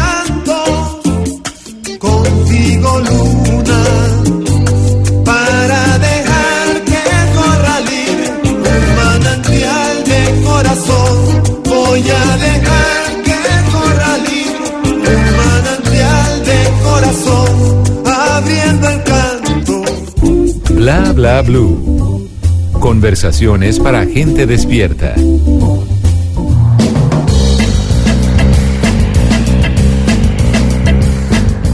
A las 11 en la noche, 39 minutos. Hoy ha sido un día histórico para Colombia. L- en el Senado prácticamente está listo el tema de la ley de financiamiento. ¿Y qué es eso? ¿Qué falta? Son una serie de leyes que nos van literalmente a clavar a los colombianos. ¿Sabe por ¿Ah, sí? qué se lo digo? Porque es una serie de impuestos que ya se habían hablado cuando se mencionó esa palabrita de reforma tributaria. Entonces empezaron a generar una serie de, de- de- de noticias. ¿Se acuerda que no? Que vamos a grabar a los independientes, que les vamos a cobrar, ¿se acuerdan? Pero esto no pasó. Pero ahora ya está lo que sí pasó. Y son 25 puntos que se han aprobado. Es Uy, bastante extensa. no, Va desde no. IVA de- al entretenimiento sexual. ¿Qué? Sí, va, eh, el tema de la, de la webcam, de las mujeres que tienen que ahora también pagar el IVA por su salario, por su ingreso, hasta uno que me parece que hoy lo tenemos que mencionar, que es el tema de los tiquetes aéreos al extranjero. No, Si no, no, usted- no, ¿cómo así? ¿Cómo así? Despacio. ¿Cómo así? A partir del primero de enero, bueno, está, esto lo tiene que firmar el presidente antes del 31 de diciembre. Ya está listo para la firma, ya se aprobó. Debe Falta pasar que el lo firme. Y lo va a firmar, eso lo lo va va- a firmar, ya, ya, exactamente, lo va a firmar. Obvio. Entonces, el 31 de diciembre se firma y el primero de enero empezaría a regir el tema de, póngale cuidado, ley de financiamiento, el nuevo impuesto que pagarán los colombianos que quieren viajar al exterior. ¿Qué es? 15 dólares que se le van a cobrar No. a usted que acaba de comprar su tiquete, son 15 dólares adicionales y estos 15 dólares son el propósito de todo lo que se había hablado de la reforma tributaria, ahí ya se había hablado sobre una posibilidad de que los tiquetes aéreos sufrieran ese incremento. Pero ¿quién lo asume? Uno como consumidor. Claro. Usted es el que los va a asumir, usted que va a comprar esos tiquetes. ¿Qué pasa?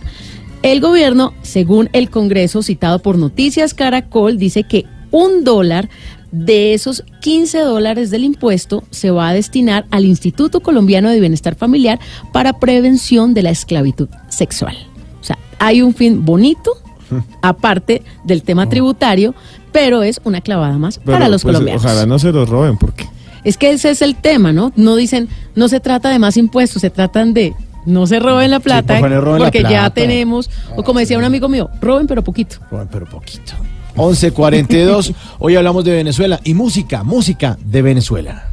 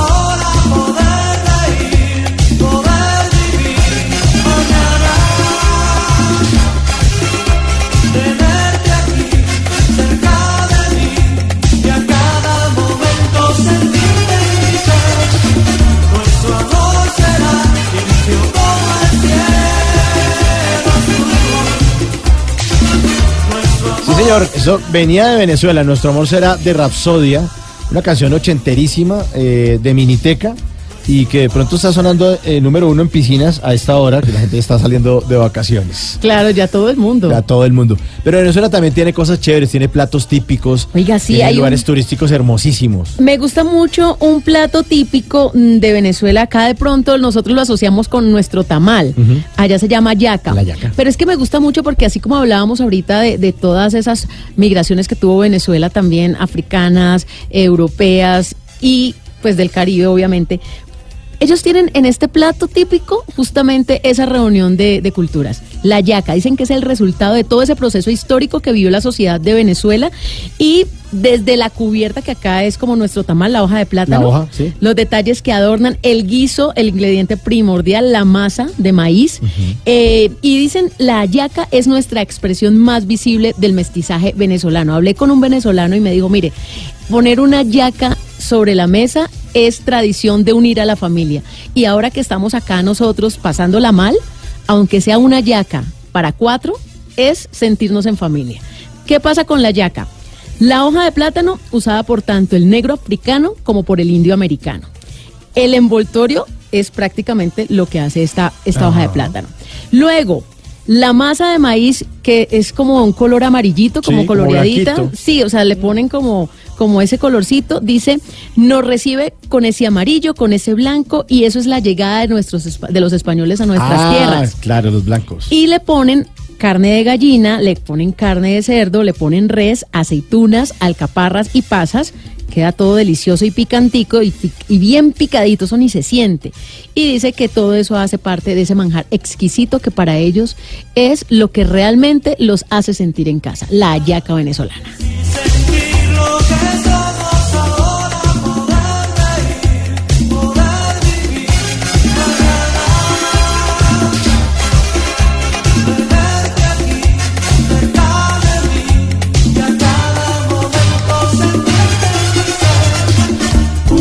Bla bla blue.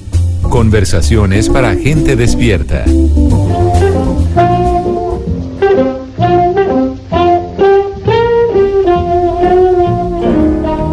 Antes de que se acabe el día, hay que recordar que un día como hoy, pero del año 1948, el Independiente Santa Fe se convirtió en el primer campeón profesional del fútbol colombiano. Para quienes no lo sepan, pues porque nunca falta el despistado al que no le gusta el fútbol, Santa Fe, sí, es un club de, fútbol de la ciudad de Bogotá. Se les conoce como los Cardenales o el Expreso Rojo. Santa Fe fue fundado el 28 de febrero de 1941 en las mesas del Café de Rin, ahí en la plazoleta del Rosario, en el centro histórico de la ciudad de, de Bogotá, por varios egresados del gimnasio moderno. Y bueno, el Expreso tiene el honor de ser el primer campeón del fútbol profesional colombiano, cuando se consagró como campeón en el año 1948. Sí, un 19 de diciembre como hoy pero también tendría otros campeonatos y tendría también una época en la que los hinchas sufrieron demasiado. Pero nos devolvemos al año de 1948. El 21 de mayo de este año, varios dirigentes del fútbol, entre ellos los fundadores del Independiente Santa Fe, dieron origen a la división mayor del fútbol colombiano, más conocida como Di Mayor. Con la semana se acordó la celebración del primer campeonato profesional para el segundo semestre de este año. Independiente Santa Fe comenzó como un simple del torneo, pero al final se coronó como el primer campeón del fútbol colombiano. Fue el equipo con mayor número de goles a favor, 57 anotaciones y además tuvo la valla menos vencida con tan solo 29 goles en contra. Antes de que se acabe el día, un saludo a los leones orgullosos de su rojo, en las buenas y en las malas. podemos olvidar a estos grandes jugadores del equipo cardenal.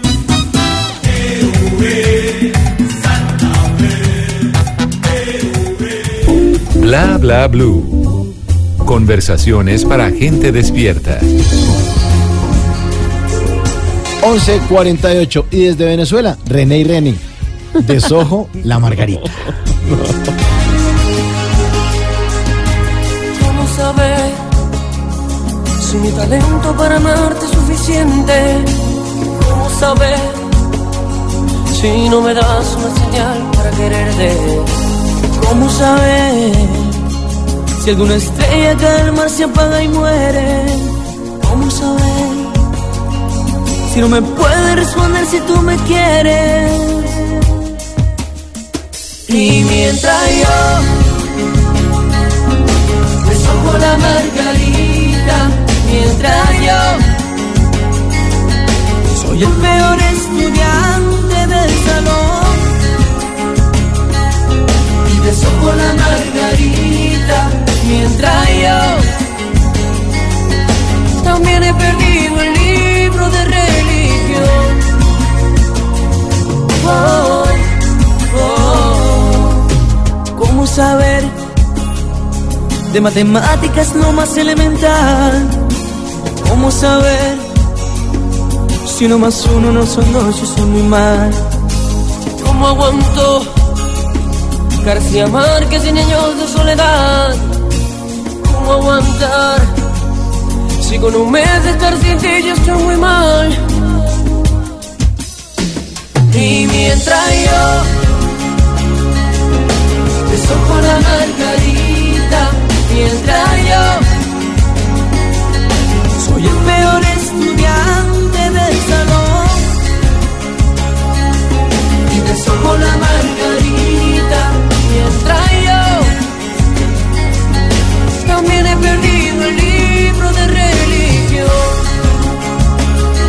Otros entusados escolares, René y Reni, Desojo la Margarita, una canción de 1998. Ellos eran, eh, bueno, integrantes de la orquesta venezolana Salserín con mucho swing. Con Salserín, con mucho, Mucho swing. swing, sí. 1997-1998, Club de Fans en Colombia. Salserín venían a hacer giras, las niñas se ponían las camisetas No, pues de era Salserín y eran los menudos de la época, eran los menudos más cercanos que teníamos. Sí, y eran ahijados musicales también de Franco De Vita. Tienen un toque Así Franco como de- ahora CNCO son los ahijados de Ricky Martin. Exactamente. La historia se repite.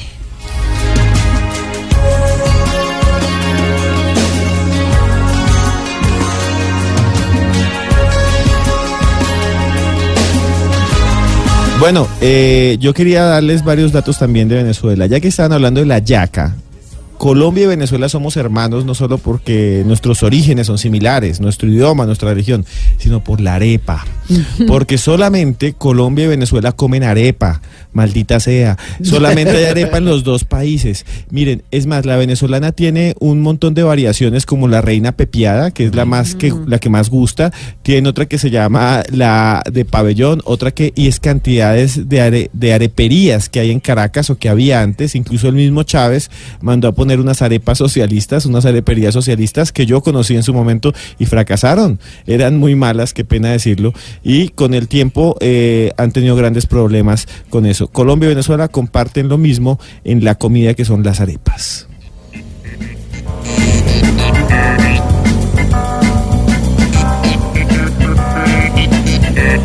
Y está en una grave crisis, además por la mala administración del Estado. Me está contando esta mañana una persona eh, que viajó a Isla Margarita, fue de viaje y le está, bueno, eso ya es una vaina comercial. Si quieren, les hago la cuña. Está súper barato ir a Isla Margarita. Oh, está lleno de colombianos, está muy, muy económico, pero el tipo le va a pensar una cosa.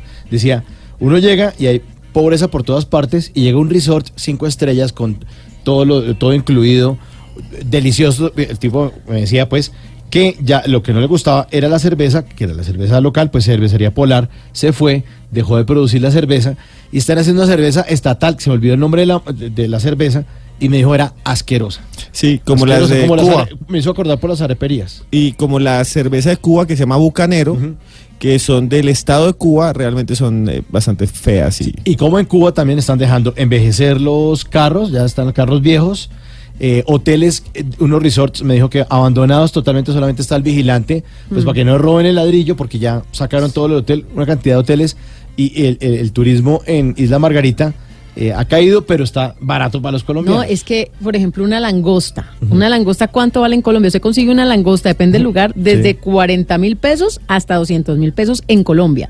Sí. En otras partes, un poquito más de lo mismo, 30 dólares, 25 dólares. ¿Sabe cuánto vale una langosta en Isla Margarita? Un dólar. Imagínese. O sea, ni 5 Claro. mil pesos. Preparada de una forma exquisita.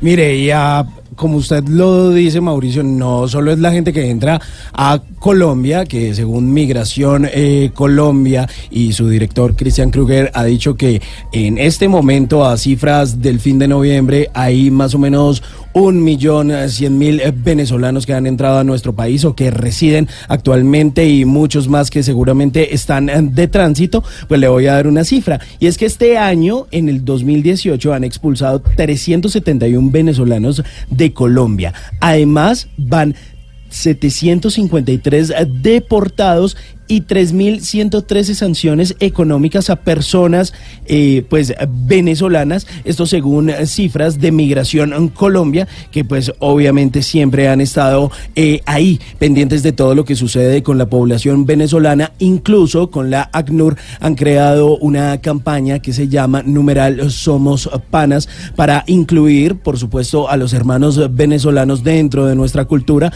y obviamente erradicar todo ese brote de xenofobia que ha crecido en nuestro país debido pues a que muchos pues deciden como contratar a los eh, venezolanos de forma informal. Esto obviamente pues eh, perjudica a algunos colombianos que también están buscando trabajo, pero bueno, se trata de comprendernos un poco más y de hacernos pasitos. Bueno, don Simón, ve, hay una cosa que yo les quería contar hace rato porque el señor Quintero me ha preguntado, y es que en Venezuela hay un montón de creencias populares. Sí, vamos a la parte de la de- de- mística, ¿no? Les Son- voy a muy contar rápidamente de qué se trata. Allá hay una montaña que se llama la montaña de Sorte. Hágale de cuenta, es una montaña grande, llena de árboles, de monte y de selva. Y desde 1928 la gente tiene la creencia de que hay un ser espiritual que camina y que se mueve por los caminos de la montaña y es invisible. Algunas personas dicen que la ven. Su nombre es María Leonza y se ha creado toda una religión alrededor de ella que son los leonceros. Los leonceros lo que hacen es hacer una serie de rituales alrededor de un lago que hay ahí abajo, donde matan gallinas, hay un montón de ritos, pero no solo María Leonza, también hay unos santos populares que han llegado hasta Colombia. Uno, por ejemplo, es José Gregorio Hernández. José Gregorio Hernández no es un santo según el Vaticano, fue un médico venezolano que curaba a la gente gratis y después se tiene la idea de que él baja entre los espiritistas, entre los espíritas, la idea es que él baja en su espíritu y hace operaciones espirituales. Entonces, si uno está enfermo, le pide y él llega y por la noche uno de pronto se despierta y ve que ahí, digamos, algodón o algo así y es que él lo ha operado. Aquí en Colombia se piensa mucho en él. Y venden las, las estatuas chiquiticas de José Gregorio Hernández. Y ahí al Es el médico ese con el, con el sombrero de copa como de Chaplin. Ese, Y imagínense bigote. ustedes. Como el de Simón. Es como el de Simón, que lo tiene puesto en este momento. Él es el hombre de los mil sombreros. Y entonces primero el El aventurero- milagro, el milagroso. Sí, el milagroso. Y, y, eh, este hombre, José Gregorio Hernández, no es el único. También está el indio Huacaiporo, está también el negro Felipe. En Colombia el negro Felipe lo encuentran ustedes en los burdeles. Ah, el negro Felipe. No, no el negro de WhatsApp, sino el negro Felipe. El negro Felipe lo encuentran en los burdeles, eh, lo usan mucho las trabajadoras sexuales y dicen que lo ven que ellas van caminando y que lo ven por ahí en las habitaciones y que lo encuentran en otros sitios. También hay otra que eh, todos unidos, el negro Felipe, el indio Huacaiporo y también María Leonza forman algo que se llama las tres potencias. Las tres potencias están en todas partes, están en una canción de Aterciopelados. En el Morte de Sortre dicen que fue Chávez. Dicen que fue Carlos Andrés Pérez. Ricos y pobres van a hacer el ritual allá. Rudy Rodríguez, y Rudy, sí, Rudy Rodríguez ha ido hasta allí, la actriz, y ha sacado una serie sobre lo que pasa ahí. Hoy, en este momento, deben estar los lionceros haciendo una serie de ritos. Es tan importante que Willy Colón compuso una canción junto con Rubén Blades para María Leonza, para la Reina de Sorte. Escúchenla.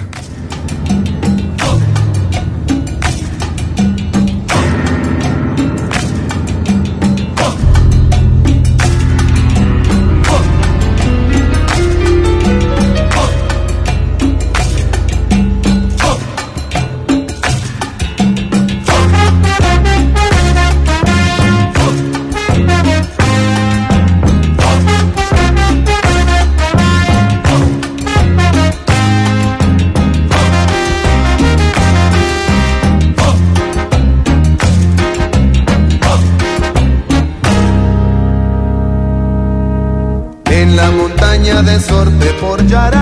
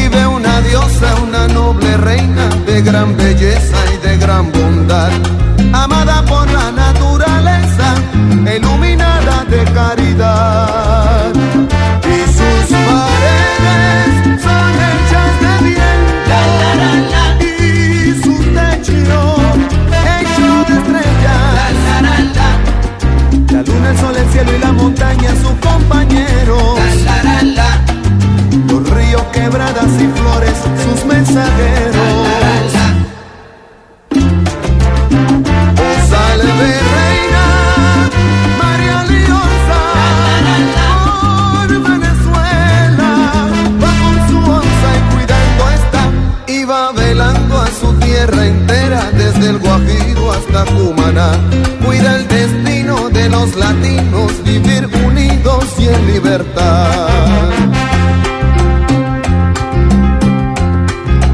en la montaña de Sorte por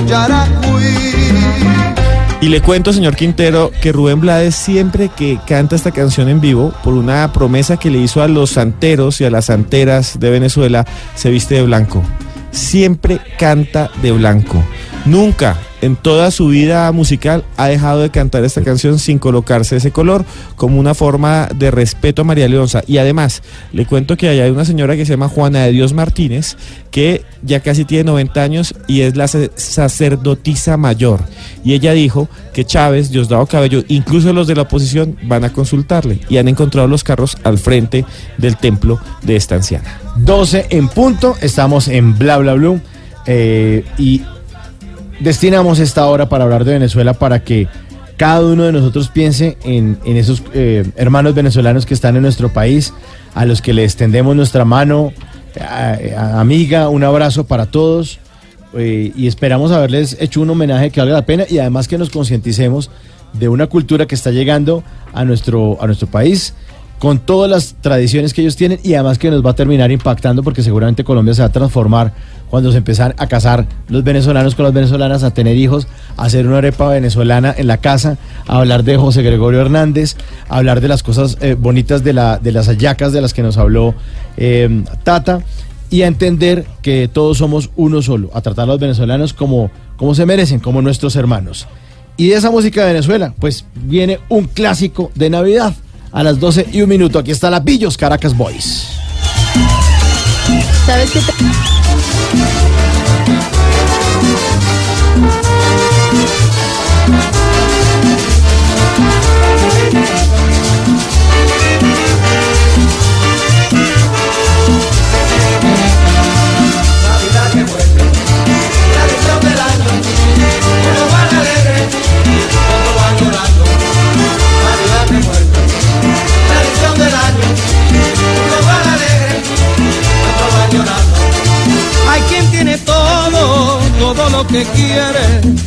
navidades siempre son alegres.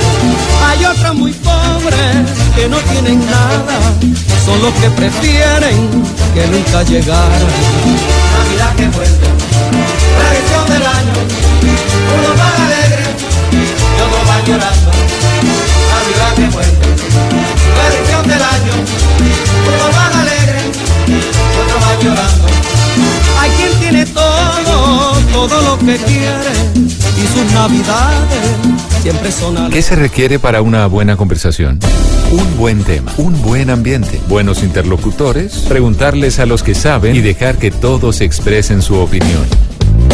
Cada noche encontraremos los ingredientes necesarios para las mejores conversaciones en Bla Bla Blue. La manera ideal de terminar el día y comenzar uno nuevo. Bla Bla Blue. Conversaciones para gente despierta. De lunes a jueves desde las 10 de la noche. Blue Radio crece. Blue Radio y bluradio.com.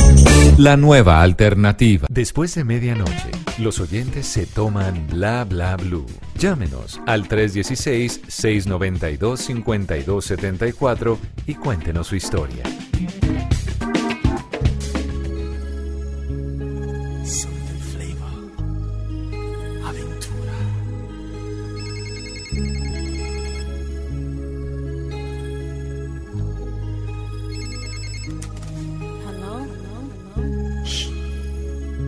Solo escucha. Son las 5 de la mañana yo no he dormido nada.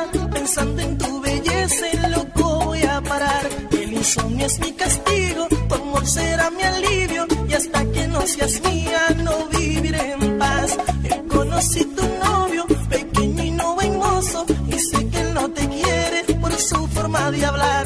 Además, tú no lo amas porque él no da la talla. No sabe complacerte como lo haría yo.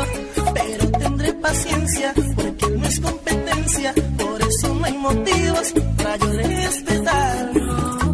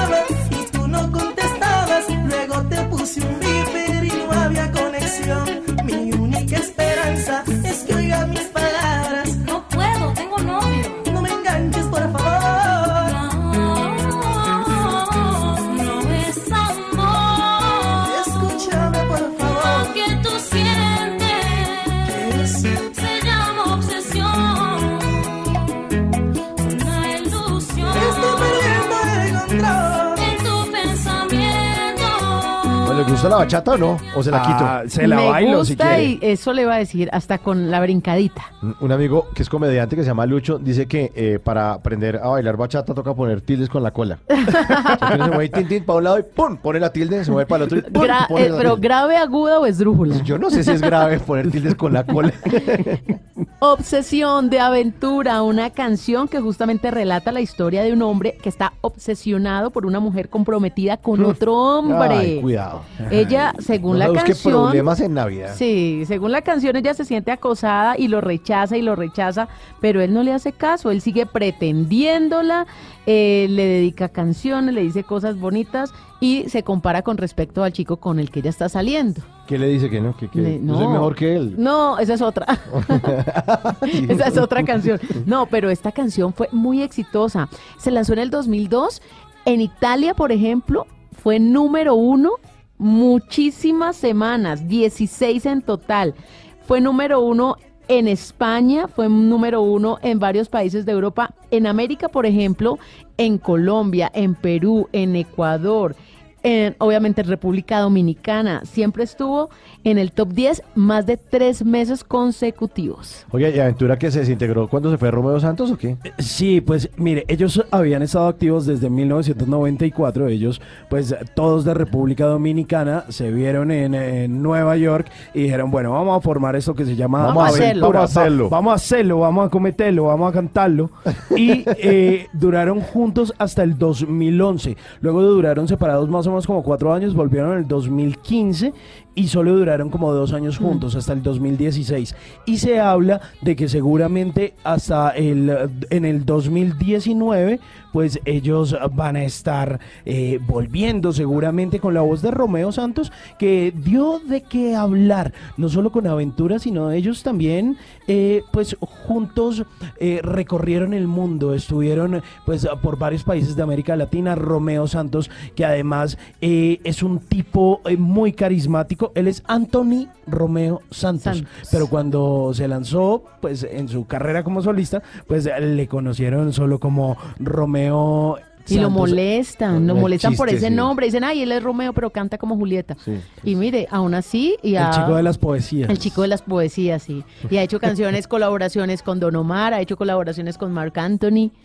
Le ha ido muy bien. Sí, muy bien. in- Incluso Muy bien. hasta con la misma Shakira. Pero bueno, pues ahí lo recordamos con esta canción precisamente que se llama Obsesión de un álbum del 2002, como lo decía Tata, que se llama We Broke the Rules o Rompimos las Reglas.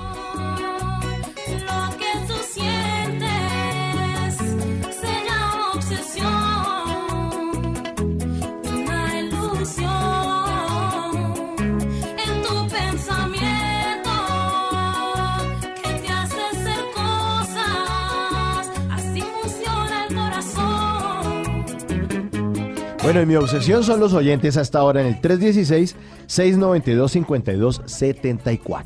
De una vez entonces, ¿quién está despierto con nosotros? ¿Quién nos va a hablar? Buenos días. Buenos días, le habla Fernando Rojas, Ay, Fernandito, ¿y usted dónde llama? de acá de Bogotá. Ah, yo pensé que era como paisa. ¿Usted por qué está confianzuda, Tata? Es que Fernandi- Don Fernando, muy buenas noches, bienvenido a Bla Bla Blue. Buenas noches. Eh, pues, Fernando, háblenos de usted porque está despiertico hasta ahora. bueno, pues ahorita el último disco que colocaron me encantó porque realmente tiene que ver mucho con lo que me pasó a mí. Ay, ¿cómo así? a mí Cuente. también. Me pasó lo mismo.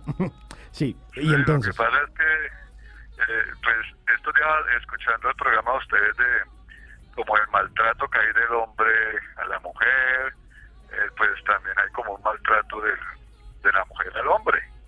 Y esos discos reflejan eso, ¿no? Que por lo menos yo tuve una, una novia que me sacó dinero prácticamente y, y se perdió. ¿Cómo va a ser y cómo fue esa historia, Fernando? No, pues eh, yo tenía dos almacenes de, de ropa. Ella era una empleada y entonces yo, yo le di empleo y pues nos enamoramos y, y, pues yo iba en serio, ¿no? Sí, sí, ella, Bueno, ella cuando no. Ella, pues ella no, porque cuando yo yo estaba como mal, pues se me perdió y, y lo más chistoso de todo esto es que pues a mí me gusta leer y me puse a leer un libro y se ve reflejado todo eso, un libro que se llama El hombre nace puro y ellas lo corrompen. Ay, usted es víctima de una mala mujer entonces.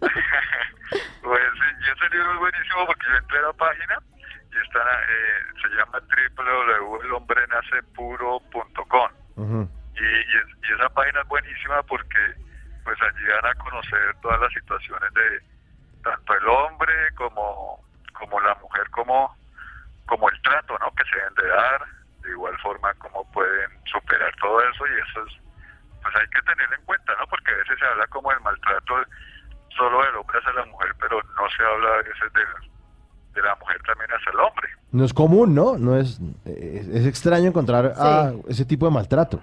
Pero lo, pero existe, lo hay, pues usted es un testimonio de eso. Sí, lo que pasa es que pues uno de hombre no, uno nunca dice nada, porque si uno va y dice, no, eh, me traicionaron, ah, le pusieron cachos, Sí, se le burlan, además. Sí. se le burlan. entonces le dieron la cara, no, eso, mejor dicho. Entonces a veces es como mejor uno quedarse callado porque es más el bullying que le hacen. Y, y, y, y, pues lo bueno de, ese, de este libro es que ahorita pues en, en la página lo están obsequiando ahí. Entonces lo están obsequiando ahí en Amazon, creo que es. Y entonces, pues es bueno leerlo porque hay cosas curiosas. No, lo bueno es que expresan todo, pero de una forma graciosa. Bueno, hay que reírse, hay que reírse de los problemas, hay que reírse de esas situaciones. Yo me imagino que usted ya aprendió a que tiene que en el amor dar con mesura, porque también a veces hay hombres que, que quieren comprar amor, ¿no? Y entonces se olvidan de los sentimientos y empiezan a llenar de detalles, cosas, detalles, y, y pues también hay mujeres o personas en general que se dan cuenta que es una relación productiva desde el punto de vista No, económico, de, interés, de regalos, de interés. interés, pero realmente el amor pasa a un segundo plano. Entonces hay que dar con mesura, dando y dando, pero de ambas partes. Sí, precisamente, pues, pues todas las cosas que uno dice a diario se ven reflejadas en el libro y, y este libro tiene unas reflexiones muy buenas. Pues previamente lo que tú dices, hay, hay una reflexión que dice así, no debes dar tanto chicharrón porque te, para hacer una conquista, porque te cogerán como un marrano disponible y a la vista. Ah, y además con rima. Y entonces ahí dicen precisamente todo lo que le pasa a uno y lo dicen de una forma muy graciosa y por ponerse uno a dar chicharrón, a dar obsequios, a dar regalos, lo cogen a uno de pendejo de, De marranito. y entonces ahí fue, y precisamente ahí fue, ahí fue donde me vi reflejado porque se ven todas las situaciones reflejadas ahí y pues es chistoso porque realmente uno cree que bueno, que, que eso no le pasa o, o no nos pasa a los hombres y sucede que nos pasa ahí en muchas situaciones, ¿no? Donde también eh, que por uno pues precisamente ser fiel, lo, pues le ve cara de, de, no, si este, si este señor es fiel, si este joven es fiel, entonces hagámosla porque le, le ven cara es de bobo por, por, por ser no fiel. Sí. Y, y, y, y- Fernando, y puede decir, o bueno, puede que no, pero puede decir si quiere el nombre de, de, de la De esa mala mujer. de esa mala mujer. Ah, ella llamada Marta. Marta. Ella se llamaba Marta. Ah, bueno, bueno, Ella ¿cómo se llamaba así. pero pero eso aplica para muchas situaciones en la vida. Así como esa frase de que para que haya un montado tiene que haber un agachado. Entonces usted en la vida no se le agache, porque si no siempre Sí. va a haber alguien que quiera abusar de esos buenos sentimientos. Eh, entonces, lo que pasa es que uno viene con esa perspectiva de que cree que si uno es así, la gente también va a ser así con uno. Sí. Entonces cuando, cuando se da cuenta de que uno va con buenas intenciones y no sabe las intenciones que tienen las otras personas. Mm, Precisamente, pues todas las situaciones es que se ven reflejadas allí y por lo menos eh, a mí me encanta porque eh, cuando uno lee, uno cree que pues que a veces no ven situaciones en las que no se ven reflejadas, pero ese libro sí me encantó por eso, porque precisamente son cosas que nos pasa a todos los hombres ujú. y nunca decimos nada. Nos quedamos callados, las guardamos y sufrimos a veces y no y precisamente no reflejamos ese dolor que llevamos. Pero Pues- ese libro me encantó por eso y pues no sé, pues las personas que, que lo quieran descargar allá en www.elhombrenacepuro, creo que es elhombrenacepuro.com. Sí, el hombre nace puro y ellas lo corrompen. Aquí lo estoy viendo. Es una versión en PDF que usted la puede bajar y usted la puede leer si quiere. Ah, y a- a- ahí no, no sé si usted ve las reflexiones, las que le leí, creo en, en- en las, las- las reflexiones en PDF. Sí. Ahí están las reflexiones que son graciosísimas. Bueno, ahí están. Ahí están. Sí, señor. Dice, si no, da- si no sabes dar un consejo, te cogerán a palo viejo.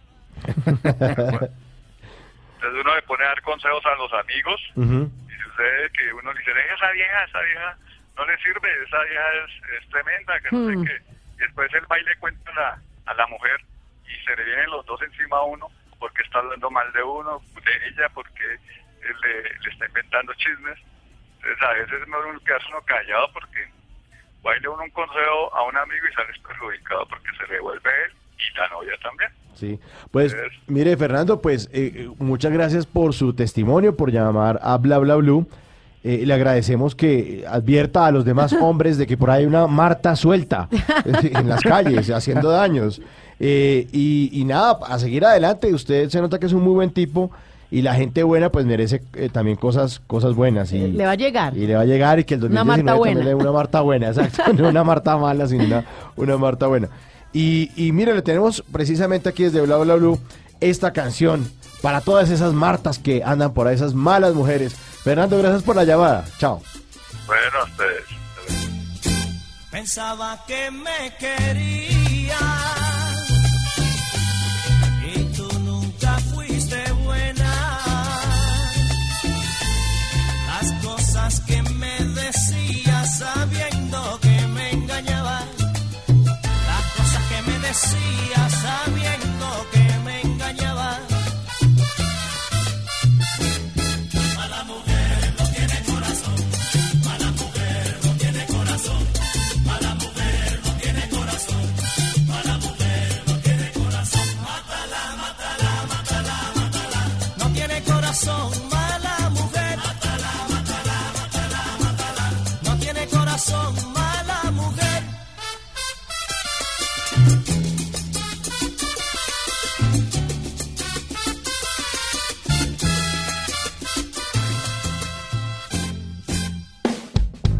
Bla bla blue. Porque en la noche la única que no se cansa es la lengua. Porque la vida viene sin instrucciones, llega Tata Solarte con los Tata Tips. He encontrado muchas utilidades, muchos beneficios con los Tata Tips y se los quiero compartir a esta hora de la madrugada a los oyentes. Porque es cierto que en Navidad uno se va a reunir con sus seres queridos. Muchos viajan, dejan su ciudad y se van así sea dos días a la casa de sus familiares en otra ciudad. A veces usted tiene abierto, por decir algo, el bultico, el paquete de alimento con la mascota, ¿no? El de perrito o el de gato y utiliza estos ganchos o el paquete de galletas que se le ponen blanditas Sí. porque entra airecito.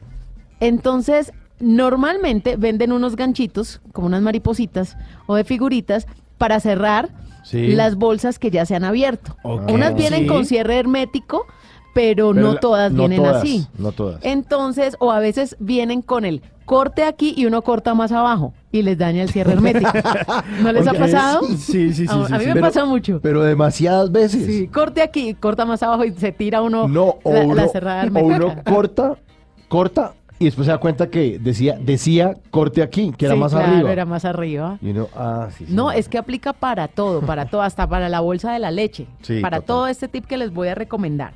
Miren, ustedes, por decir algo, eh, no tienen más ganchitos, necesitan dejar ya todo cerradito y no tienen ganchitos. Entonces van a hacer algo fácil, van a coger la bolsa que está abierta, que normalmente está abierta a veces en una esquinita, hay personas que abren toda la bolsa, dicen que en la vida hay dos personas, dos tipos de personas, las que abren toda la bolsa, incluyendo la de las papas, y las que abren la esquinita. La esquinita, sí. Sí, entonces las que son más sofisticadas, incluso con tijera. Hay otros que con diente, con uña, con el dedo. Yo soy de diente y una vez me, dio una, me vio una prima que es odontóloga y casi me pega. Haciendo eso. Pero yo decía, pero es un paquetico. No, hombre, los dientes no son para eso. ¿Qué le pasa? Casi me Sí, sí, pega. sí. Yo he sufrido de esa cantaleta 29 años de ¿Todo mi vida con la- con la porque boca? mi mamá es odontóloga. Ajá. No, eso no se hace con Simón Andrés. Ay, cuando dice Sim- cuando uno de mamá dice Simón Andrés, No, pues, es que ya es no, regaño fijo. Fregado, fregado. Bueno, entonces ustedes van a tomar la bolsa, sea del tamaño que sea, sea más gruesita o más delgadita, eh, la de la leche o la del alimento del perro, del gato, y van a poner alrededor de la abertura que tiene la bolsa Sí. papel aluminio, como tapando la abertura con papel aluminio. Luego pasa la plancha caliente por encima y retira el papel aluminio y ya le quedó la bolsa cerrada. Pero Se espere, lo espere, repito que se quedaron así como- Despacio. todos se quedaron como mirándome. Despacio, que voy en chanclas. Despacio. ¿Cómo es? Listo, usted toma la bolsa de alimento, la de azúcar, Sí. la, la que, la que tenga abierta, Sí. La del café. la del Abrió- café. abrió el Listo, café. abrió el café y necesita cerrarlo porque se va y no tiene ganchito para Sí, cerrarlo. ok. Pone un pedacito de papel aluminio bordeando la abertura, o sea, por fuera del paquete. Ok, por ¿Sí? fuera. ¿Me entienden sí. así? Por fuera del paquete. Por fuera del Hasta paquete. ahí o sea, entiendo. bordeando, bordeando la abertura. Perfecto. ¿Listo? Listo. Y pone la plancha caliente encima de eso. Ok. y luego retira la plancha y retira el aluminio y ya le quedó cerrada O sea, la eso es como un sellado hermético. Es un sellado hermético. No, es como se- no, es un sellado hermético. Le queda cerrada y sin el temor, porque es que a veces hay personas que lo hacen con una mm, candela, con un encendedor, una cerilla, con un fósforo, Sí, sí, sí. pero se pueden quemar. Y ponen claro. el plástico directamente ahí. No, esto, esto es con un pedazo de papel aluminio, la plancha, dos segunditos, ya, y retira, y quita el aluminio y ya queda todo cerrado. Y puede ser también para... Es que a mí me idea, ha ¿no? funcionado, por ejemplo, chévere. con el bulto de alimento del perro, que la abertura es muy grande Sí. y necesito como siete ganchos. Claro, para poder cerrar. Claro, entonces nos vamos de viaje tres días y ese poco de ganchos y por ahí se le va a entrar el vientico, el airecito, ¿no? Entonces uno pone el papel aluminio y lo mejor es que el papel aluminio se reutiliza. Claro. Porque usted no, no lo ha ensuciado en ningún momento. No, no. Lo pone encima, le pone la plancha caliente como si estuviera planchando el papel aluminio encima de la bolsa y lo quita y ya está cerrado. Y qué buena idea. Este está súper práctico. Ahí puede Buenísima. guardar las extensiones de Navidad, las lucecitas, por ejemplo.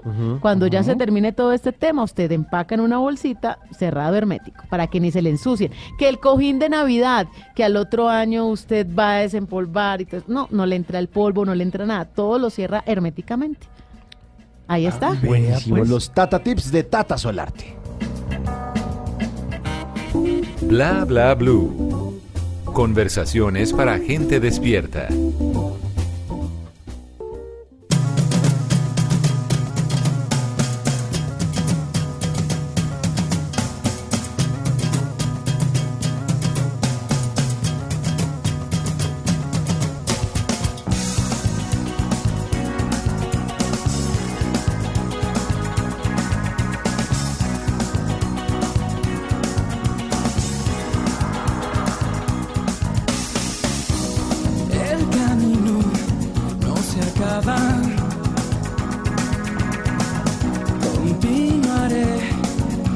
Descanso.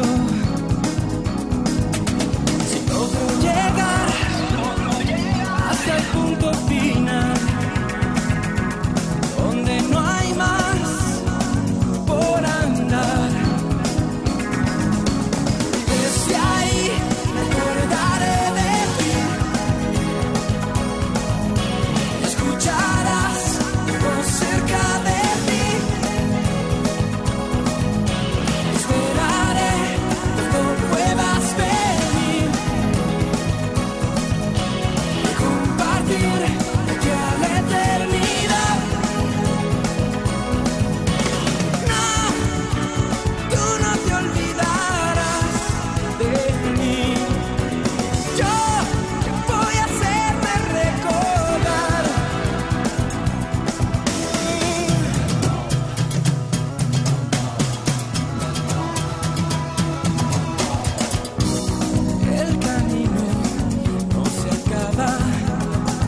camino no se acaba. Estamos hasta la una de la mañana en Bla Bla Blue con todos nuestros oyentes eh, quienes eh, se están comunicando con nosotros en el 316-692-5274. Buena canción de los años 90 de Alex Intec. Buena canción de los años 90, por allá en el año de 1993, cuando existía una disquera que se llamaba EMI, que acogió a muchos de esos artistas pop del momento. Dentro de esos, pues el, el señor Alex Intec, y cuando de eso, pues hacía parte, o más bien tenía una banda complementaria, que era la gente eh, normal, quien lo apoyó precisamente en un disco que se llamó así, Más fuerte de lo que pensaba, y esta canción que se llama El Camino, y el camino de Alex Intec, pues no va muy bien por estos días, porque este señor, pues estuvo de promoción con un álbum eh, de covers hace ya por lo menos eh, un año, a inicio de este 2018 estuvo por acá en Bogotá también en el marco de una serie de presentaciones, pero eh, pues fue denunciado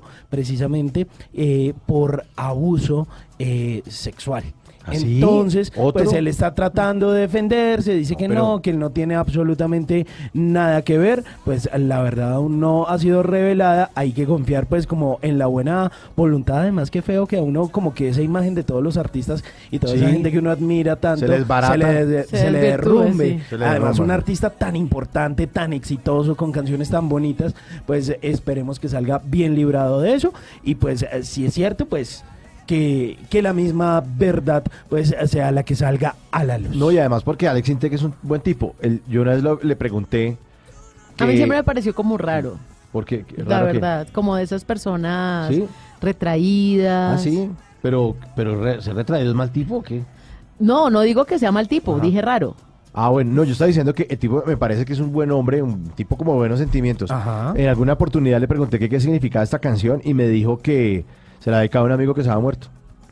Si usted analiza la canción, dice, el camino no se acaba, seguiré... Continuaré Wow, sin descanso. continuaré sin descanso. Voy hasta el final. Porque Ah, después bonito. hay un más allá después de esto. Qué lindo. Oigan.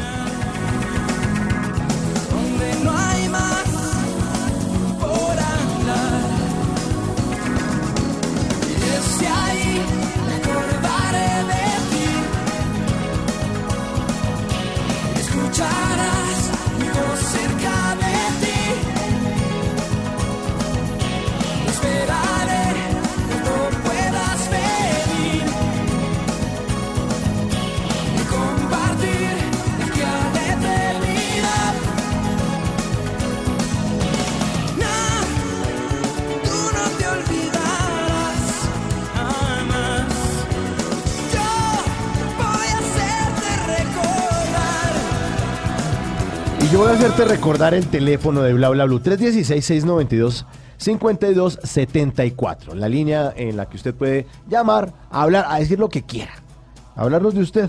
Claro, a dejar su mensaje, porque ya el lunes es 24. Ya el lunes es Navidad. eh, queremos que todos ustedes dejen su nota de voz, reporten sintonía. Así que recibimos llamadas a esta hora de la madrugada. Buenos días. Aló, buenos días. ¿Con quién? Con Harold Vanegas. Estadísticamente los hombres son los que trasnochan. sí, puros hombres llaman. Harold, Todos los días. eso me gusta. Harold, ¿y desde dónde se comunica? Eh, estoy en el barrio Santa Fe de la ciudad de Cali. Ah, en Cali. Mira, ve, tenemos buena audiencia en Cali. Sí, muy buena audiencia. Y en Medellín. Obvio, mira, ve. Y en Cartagena, y en Villavicencio, y en Bogotá, y en Cúcuta, y en Manizales, y en, y en Neiva, y en Boyacá también. Bueno, y fuera del país también. Jarito, el del 25 al 31, porque la feria se acaba el 30, pero Ay, hasta el ay, 31. Usted ya hizo la maleta, Tata, hasta que se va a la feria, ¿no? Del 25 al 31 vamos a tener programación especial de Blue desde Cali, cubrimiento de la feria, así que está cordialmente invitado Harold a seguirnos escuchando a través de 91.5 en la ciudad de Cali. Ahora sí, hábleme de usted. Ah, bueno, mi Dios le pague. Muchísimas gracias. Un saludo muy especial para todo el grupo de la Blue Radio.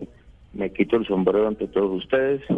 Eh, deseando para todo, todo, todo, todo, en realidad todo el mundo una feliz Navidad y pues que en realidad pues mejoren todos los todos los problemas que hay en este país más que todo también con los niños los bebés todas las cuestiones y conciencia ante ante la pólvora y, y todo lo mal habido. Oiga, Harold, ¿y usted a qué se dedica? Eh, yo eh, ayudo en una carnicería aquí en la floresta de Alex Carne. Alex Carne, Sí, Alex Carne, ¿en, en qué parte queda? en la galería de la floresta. Ah, la, allá, ¿sí escuchan que en Cali decimos es galería, no En vez plaza de, mercado? sí. Bueno, y entonces, y entonces, ¿a cómo está la libra de la carne que más se vende? A ver, puede ser caderita, que es la que más usan ¿Cadera las amas de casa, chatas. Pues ahora con esos impuestos está un poquitico cariñosita, ¿sí me entiendes?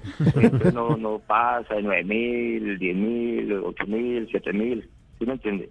Sí, claro, usted habla muy claro, le entendemos perfectamente. ¿Hay promociones por fin de año? Uno nunca ve promociones de carne, ¿no? Mm, pero sí, claro, hay, hay normalmente en la galerita siempre acá la ñapita y todas las cuestiones como buenos vallepucanos. Le mete la ñapa ahí. Pero la gente en esta época también compra mucho pavo, ¿no? Obvio, obvio, mucho pavo, mucha gallinita, huevitos, eh, desamargados, en fin, mucha variedad de productos que tenemos aquí en la, en la galería. El desamargado es un postre bayuno que es una delicia. Y Pero, pero ¿cómo es? Yo, yo por ahí lo he escuchado, pero nunca lo he probado. bueno el desamargado. No, pero cuente- cuénteme de qué se trata el desamargado. Bueno, el desamargado es como las cascaritas de todas las fruticas. Ajá. Entonces eso lleva un procedimiento, le quitan como el, el amargo y eso ya se hace, se prepara como un melado de Sí. panela, clavos y canela y eso se revuelve, eso queda un delicioso, pues, un, un bocado muy delicioso. Papayita, puede ser papaya, puede ser casquitos de naranja, De puede ser limón. limón, brevitas, ¿no? Rico, rico, rico, rico. Y es muy tradicional en el Valle del Cauca, el desamargado. Bueno, eh, ¿y, y, cómo, ¿y cómo se está preparando para este fin de año? ¿Qué le está pidiendo el niño Dios? Bueno, en este año va a haber mucha fuerza y, y mucha paciencia para poder seguir adelante con todos estos problemas que pues, están ocurriendo en todo el país. Entonces, con mucha fe y para adelante, ustedes saben, ¿no? Yo pensé que le estaba pidiendo un cuchillo nuevo. claro, un cuchillo nuevo para poder eh, torsionar. No, no, mucha paz para todo el mundo y mucha conciencia para sí mismo. Sí, señor. ¿Usted cree que eso va en el cuchillo, que ellos porcionen bien? Yo creo que también es el arte del carnicero. Sí, es un arte. Porque uno puede tener el cuchillo, la herramienta, mejor dicho, todo el utensilio necesario y le cuesta a uno dificultad, por ejemplo, abrir la pechuga o deshuesar un pollo. es difícil. Y ellos lo hacen en un segundo. Sí, claro, no, la, la, el arte del, del, del porcionador es muy muy efectiva y sí, tiene que tener eso, aparte de tener la, la buena energía personal para que no los productos no se, no se dañen. Claro. Y usted que eh, se dedica al arte de la carnicería, eh, recomiéndeles un, un corte bueno a los oyentes. ¿Cuál es- para usted, ¿cuál es el mejor corte de carne? Pues en realidad a mí me gustaría, a mí me gusta más el, el, el monedita.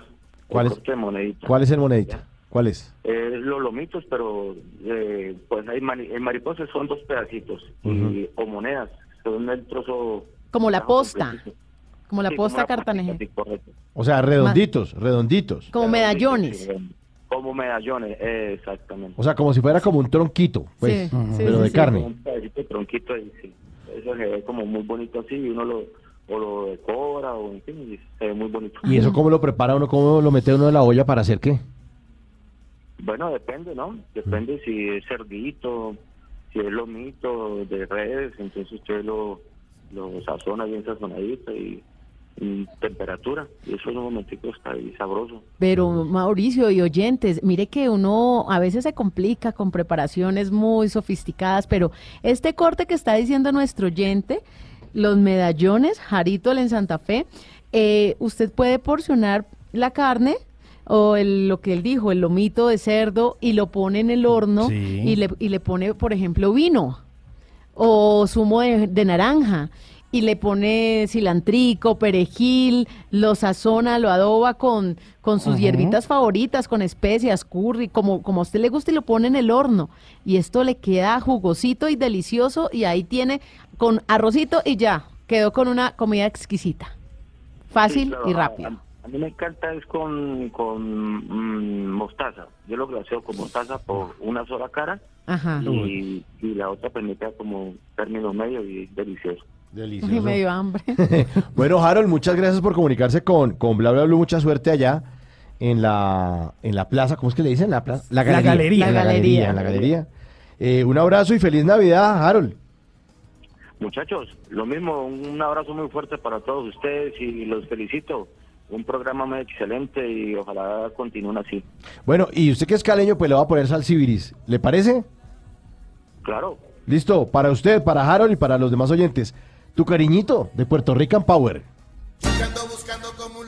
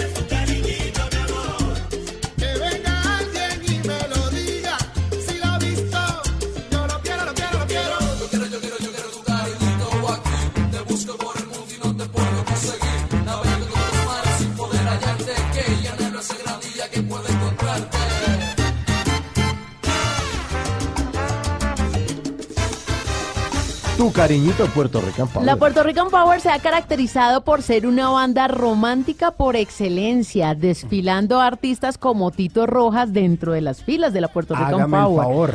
Y resulta pues que tiene todo el power de Puerto Rico, de la isla del encanto. Pues ellos estaban en un momento en donde ya habían sacado canciones como Quiero volver contigo. ¿Se acuerdan de la canción? Sí. Pasan los días y sigo pensando en ti, amor. Bueno, esas canciones románticas como de desilusión, como de desamor, como de despecho. Y resulta que llegó la nueva generación de la Puerto Rican Power, el hijo de Luisito. Y entonces, dentro de todas las propuestas de la nueva ola, de la nueva generación, entonces dice, bueno, pa, hagamos algo más movidito, más bailable, que siga teniendo el toque romántico de la Puerto Rican Power y de ahí lanzan este exitazo a nivel latinoamericano que se llama Tu Cariñito.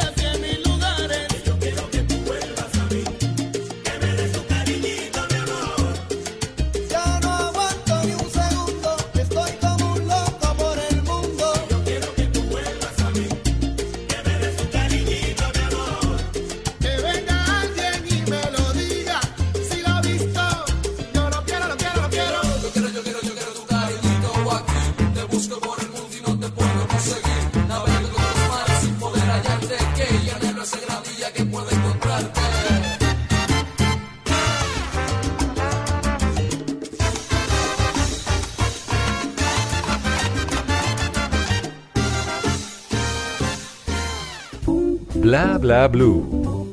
Conversaciones para gente despierta.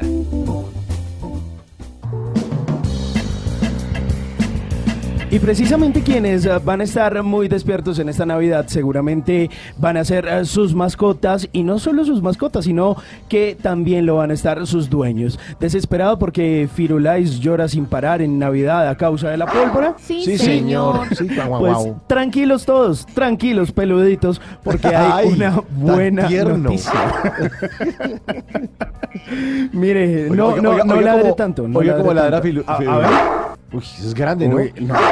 Uy, este Uy. perro, este perro lo muerde a uno y le va arrancando media Me- pierna. Totalmente. Pedro que ladra no muerde. Cuidado. Ay, es- este es Chihuahua. Sí, este este- es más o menos Pero- como un French Poodle. Pero rasga pantalón. Métale, métale la pierna. Asusta al menos. Métale la pierna, métale la pierna. Pues mire, eh, peluditos, relájense, porque le tengo una buena noticia y es que llega algo a la programación de Nat Joe que se llama Felices Fiestas Mascotas. Es un especial de programación con música clásica de una hora, música para que su mascota se relaje. Para que la coja suave, para que no ladre tanto, para que disminuya el estrés que le produce la celebración de fin de año, porque normalmente los 24 y los 31 de diciembre, pues está toda la explosión de la pólvora, eh, la gente corriendo, abrazando, la el música. radio durísimo. Claro, que, que además lo tienen que tener ahí en Blue Radio, que va a tener una muy buena eh, programación el 24 y el 31 de diciembre. Pues resulta que Nat Joe eh, dijo, ¿saben qué? Vamos a hacer algo que ya habíamos hecho anteriormente y son las felices fiestas mascotas. Van a cambiar la programación de su canal 10 minutos antes de la medianoche y van a poner música relajante, música como la que estamos escuchando de fondo, que disminuye el estrés de las mascotas para que usted, por ejemplo, Tata, le ponga chanfle. Me gusta. Y para que el perro se tranquilice. Además de eso, les van a poner en la pantalla una serie de imágenes relajantes y ellos pues eh, puedan olvidarse de todos los fuegos artificiales. Que vea, si le está explotando. Claro, él no, se va a asustar y no va a empezar a ladrar. Además que muchas familias también dejan al perrito solo, ¿no? Porque se van a la casa de la tía a celebrar la Navidad, pero la tía odia a los perros. Entonces, para evitarse el inconveniente con la tía, dejan al perrito ahí en la casa solito. Así es. Pues entonces este va a ser un especial eh, de una hora precisamente para que pues su mascota la pase bien, la pase tranquilo el 24, el 31 de diciembre. Y por su parte, si usted también tiene niños en la casa, pues hay algo en la programación de Nat Geo Kids, eh, que es otra de las plataformas de National Geographic dedicada a los más pequeños, que va a tener una serie de contenidos entretenidos y didácticos para concientizar a los niños desde temprana edad y enseñarles a cuidar a esas mismas mascotas. Durante las fiestas y también cómo les van a dar otros truquitos para que la pirotecnia no se haga en casa, pero además de eso para que cuiden sus mascotas y los niños y las mascotas estén alejados de la pólvora.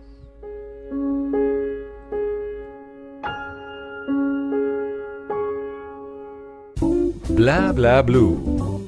Conversaciones para gente despierta.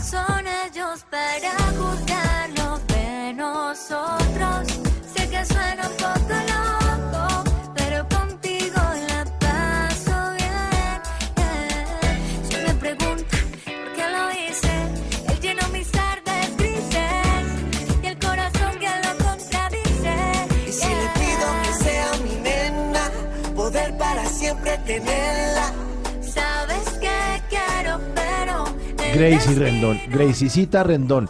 Que le suena la voz como muy Sex symbol. nasal, pero no me importa. No, no, no me interesa. No me interesa. No me Qué linda, ¿no? Caleña. Sí, lo máximo. Pero por favor. Este, este fue el año de Gracie. Sí, ¿cómo le este fue? el bien, no? año, se, se Sí. consagró, se consagró. Por un lado, eh, con el canto, con su carrera musical, pero también se metió en el corazón de los colombianos con la presentación de, de, De la re- Vuelta al de Mundo, reality, sí. ¿se acuerda? Primero la vuelta al, Al mundo en Mundo en 80 80 risas, que- y luego la vuelta a Rusia. Especialmente en mi corazón. Sí, se- ahí se quedó. Sí, y no se va a salir por un muy buen tiempo. No, fue lo máximo Gracie Rendón este año. Eh, Mire, además esta canción que tiene una particularidad y es que, bueno, además de ser exitosa, eh, se publicó a final del año pasado, en el 2017, pero vino a generar, generar todo ese boom a inicio del 2018, tiene más de 420 millones de visitas y el video... Yo he colaborado con varias visitas. Una de- que otra, ¿no? Otra visita de esas en YouTube. Sí, yo, yo debo confesar que me encanta ver bailar a Gracie. Es, es espectacular esta niña. Pero eh, la coreografía de este video, y este video fue rodado en Los Ángeles, eh, entre Mike Bahía y obviamente eh, Gracie. La coreografía fue hecha por una colombiana que es una bailarina muy talentosa que había trabajado durante muchos años con Raycon, que trabajó con Pipe Calderón, que trabajó también por ahí en sus inicios con J Balvin y ella se llama Tatiana Salazar Salgado. Es una de esas coreógrafas destacadas que quizá muchos eh, no conocen, pero que está detrás de todo lo que sucede con esos artistas del género urbano y todos esos movimientos que hacen los bailarines que no son para nada desacertados. Todo tiene un orden, lo hacen los coreógrafos y es una coreógrafa precisamente de Pereira que se encargó de hacer toda la coreografía de este amante. Justamente donde está viviendo ella con Mike Bahía en Pereira.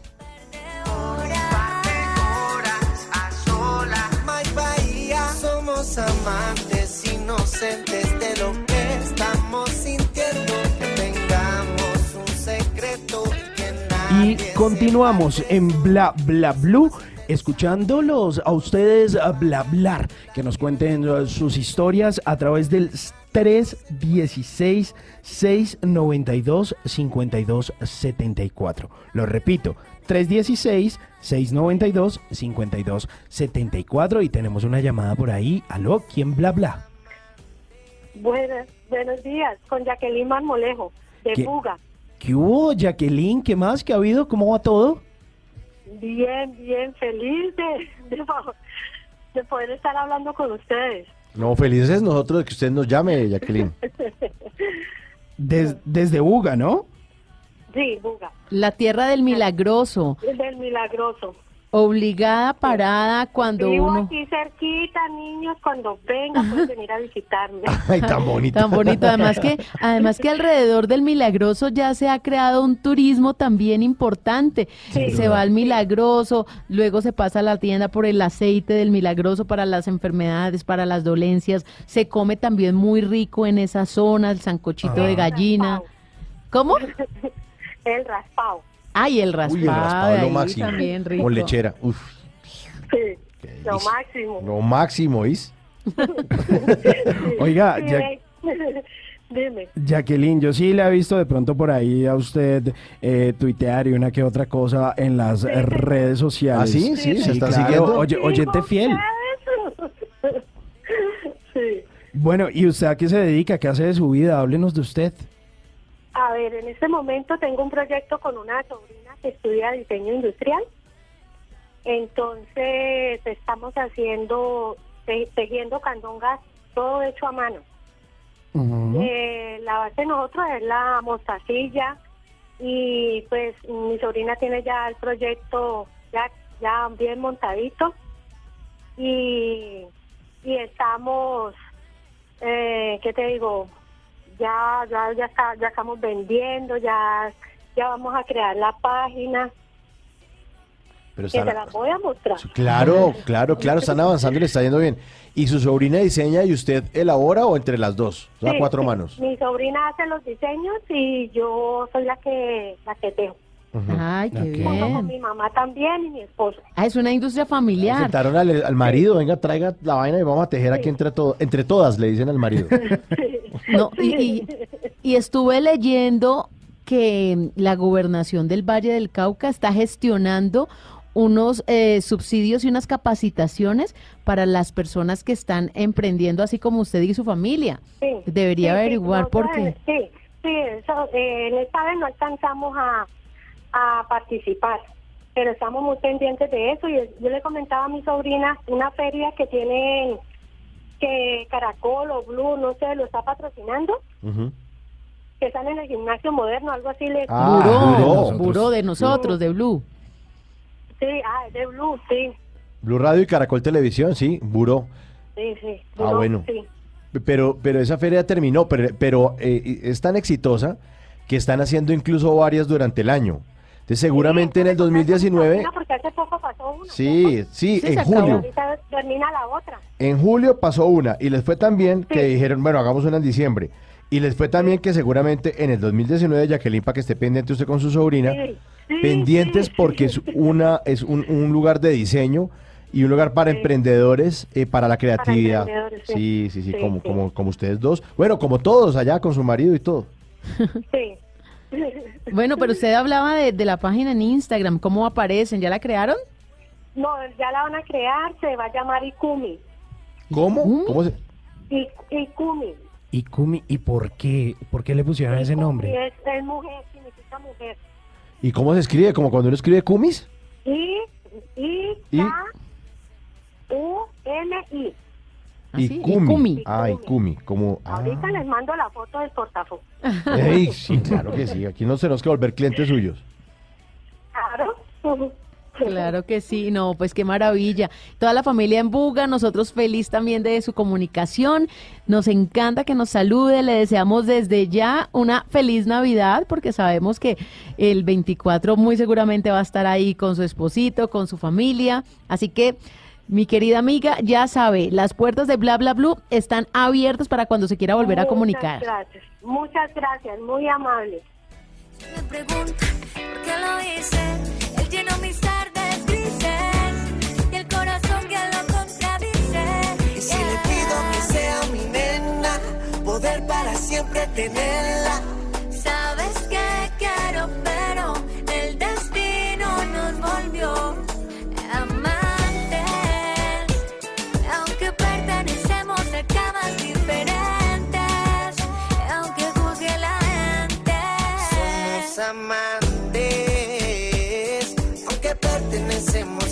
Camas diferentes. Ya no importa la gente. Bla bla blue. Conversaciones para gente despierta.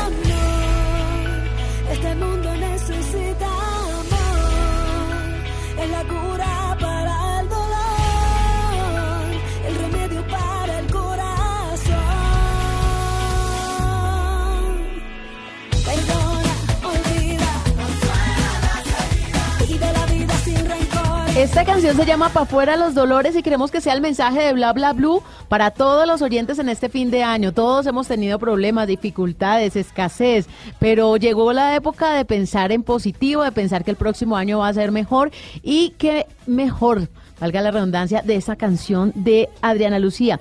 Ella es una cordobesa lindísima que junto con su hermana Martina la Peligrosa se han encargado de que nos enamoremos de este pedacito de Colombia, que nos den ganas de ir, de aprender más de su cultura, De de, su léxico. De. Exactamente.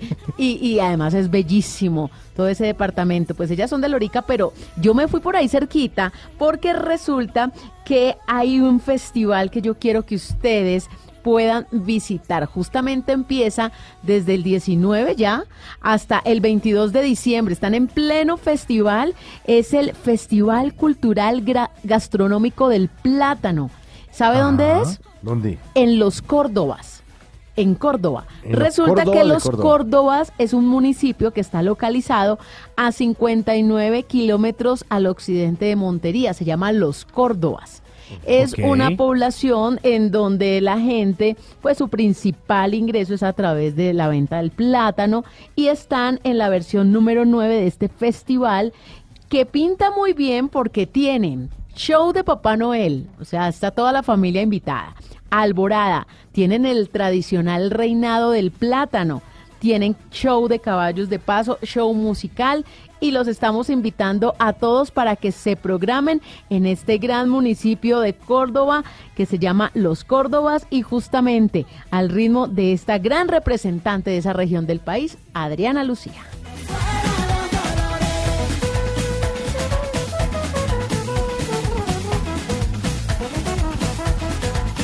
Bueno, nos fuimos. Oiga, rinde, rinde, Rinde, rinde este programa. Rinde que da gusto, con- como el arroz ese. Eh, en el control master Ricardo Acevedo, Rafa Arcila, la producción de Dayani Corredor. Y en esta mesa, don Simón Hernández. Hombre, agradecido, feliz, contento, Muy agradecido, satisfecho. muy agradecido. Y de verdad, no, no, eh, de verdad, el agradecimiento es mío. De Sí, verdad que sí. Y la hermosísima Tata Solar. Gracias a todos los oyentes, un pedacito de Cali aquí en la mesa de Bla Bla Blue para todos ustedes con mucho cariño, arroba Tata Solarte en Twitter y en Instagram. Mi nombre es Mauricio Quintero. Nos encontramos siempre, siempre en Bla Bla Blue, de lunes a jueves, a las 10 de la noche y hasta la 1 de la mañana. Chao.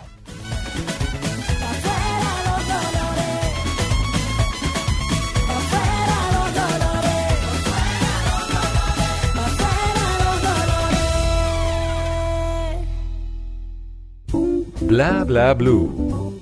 Conversaciones para gente despierta.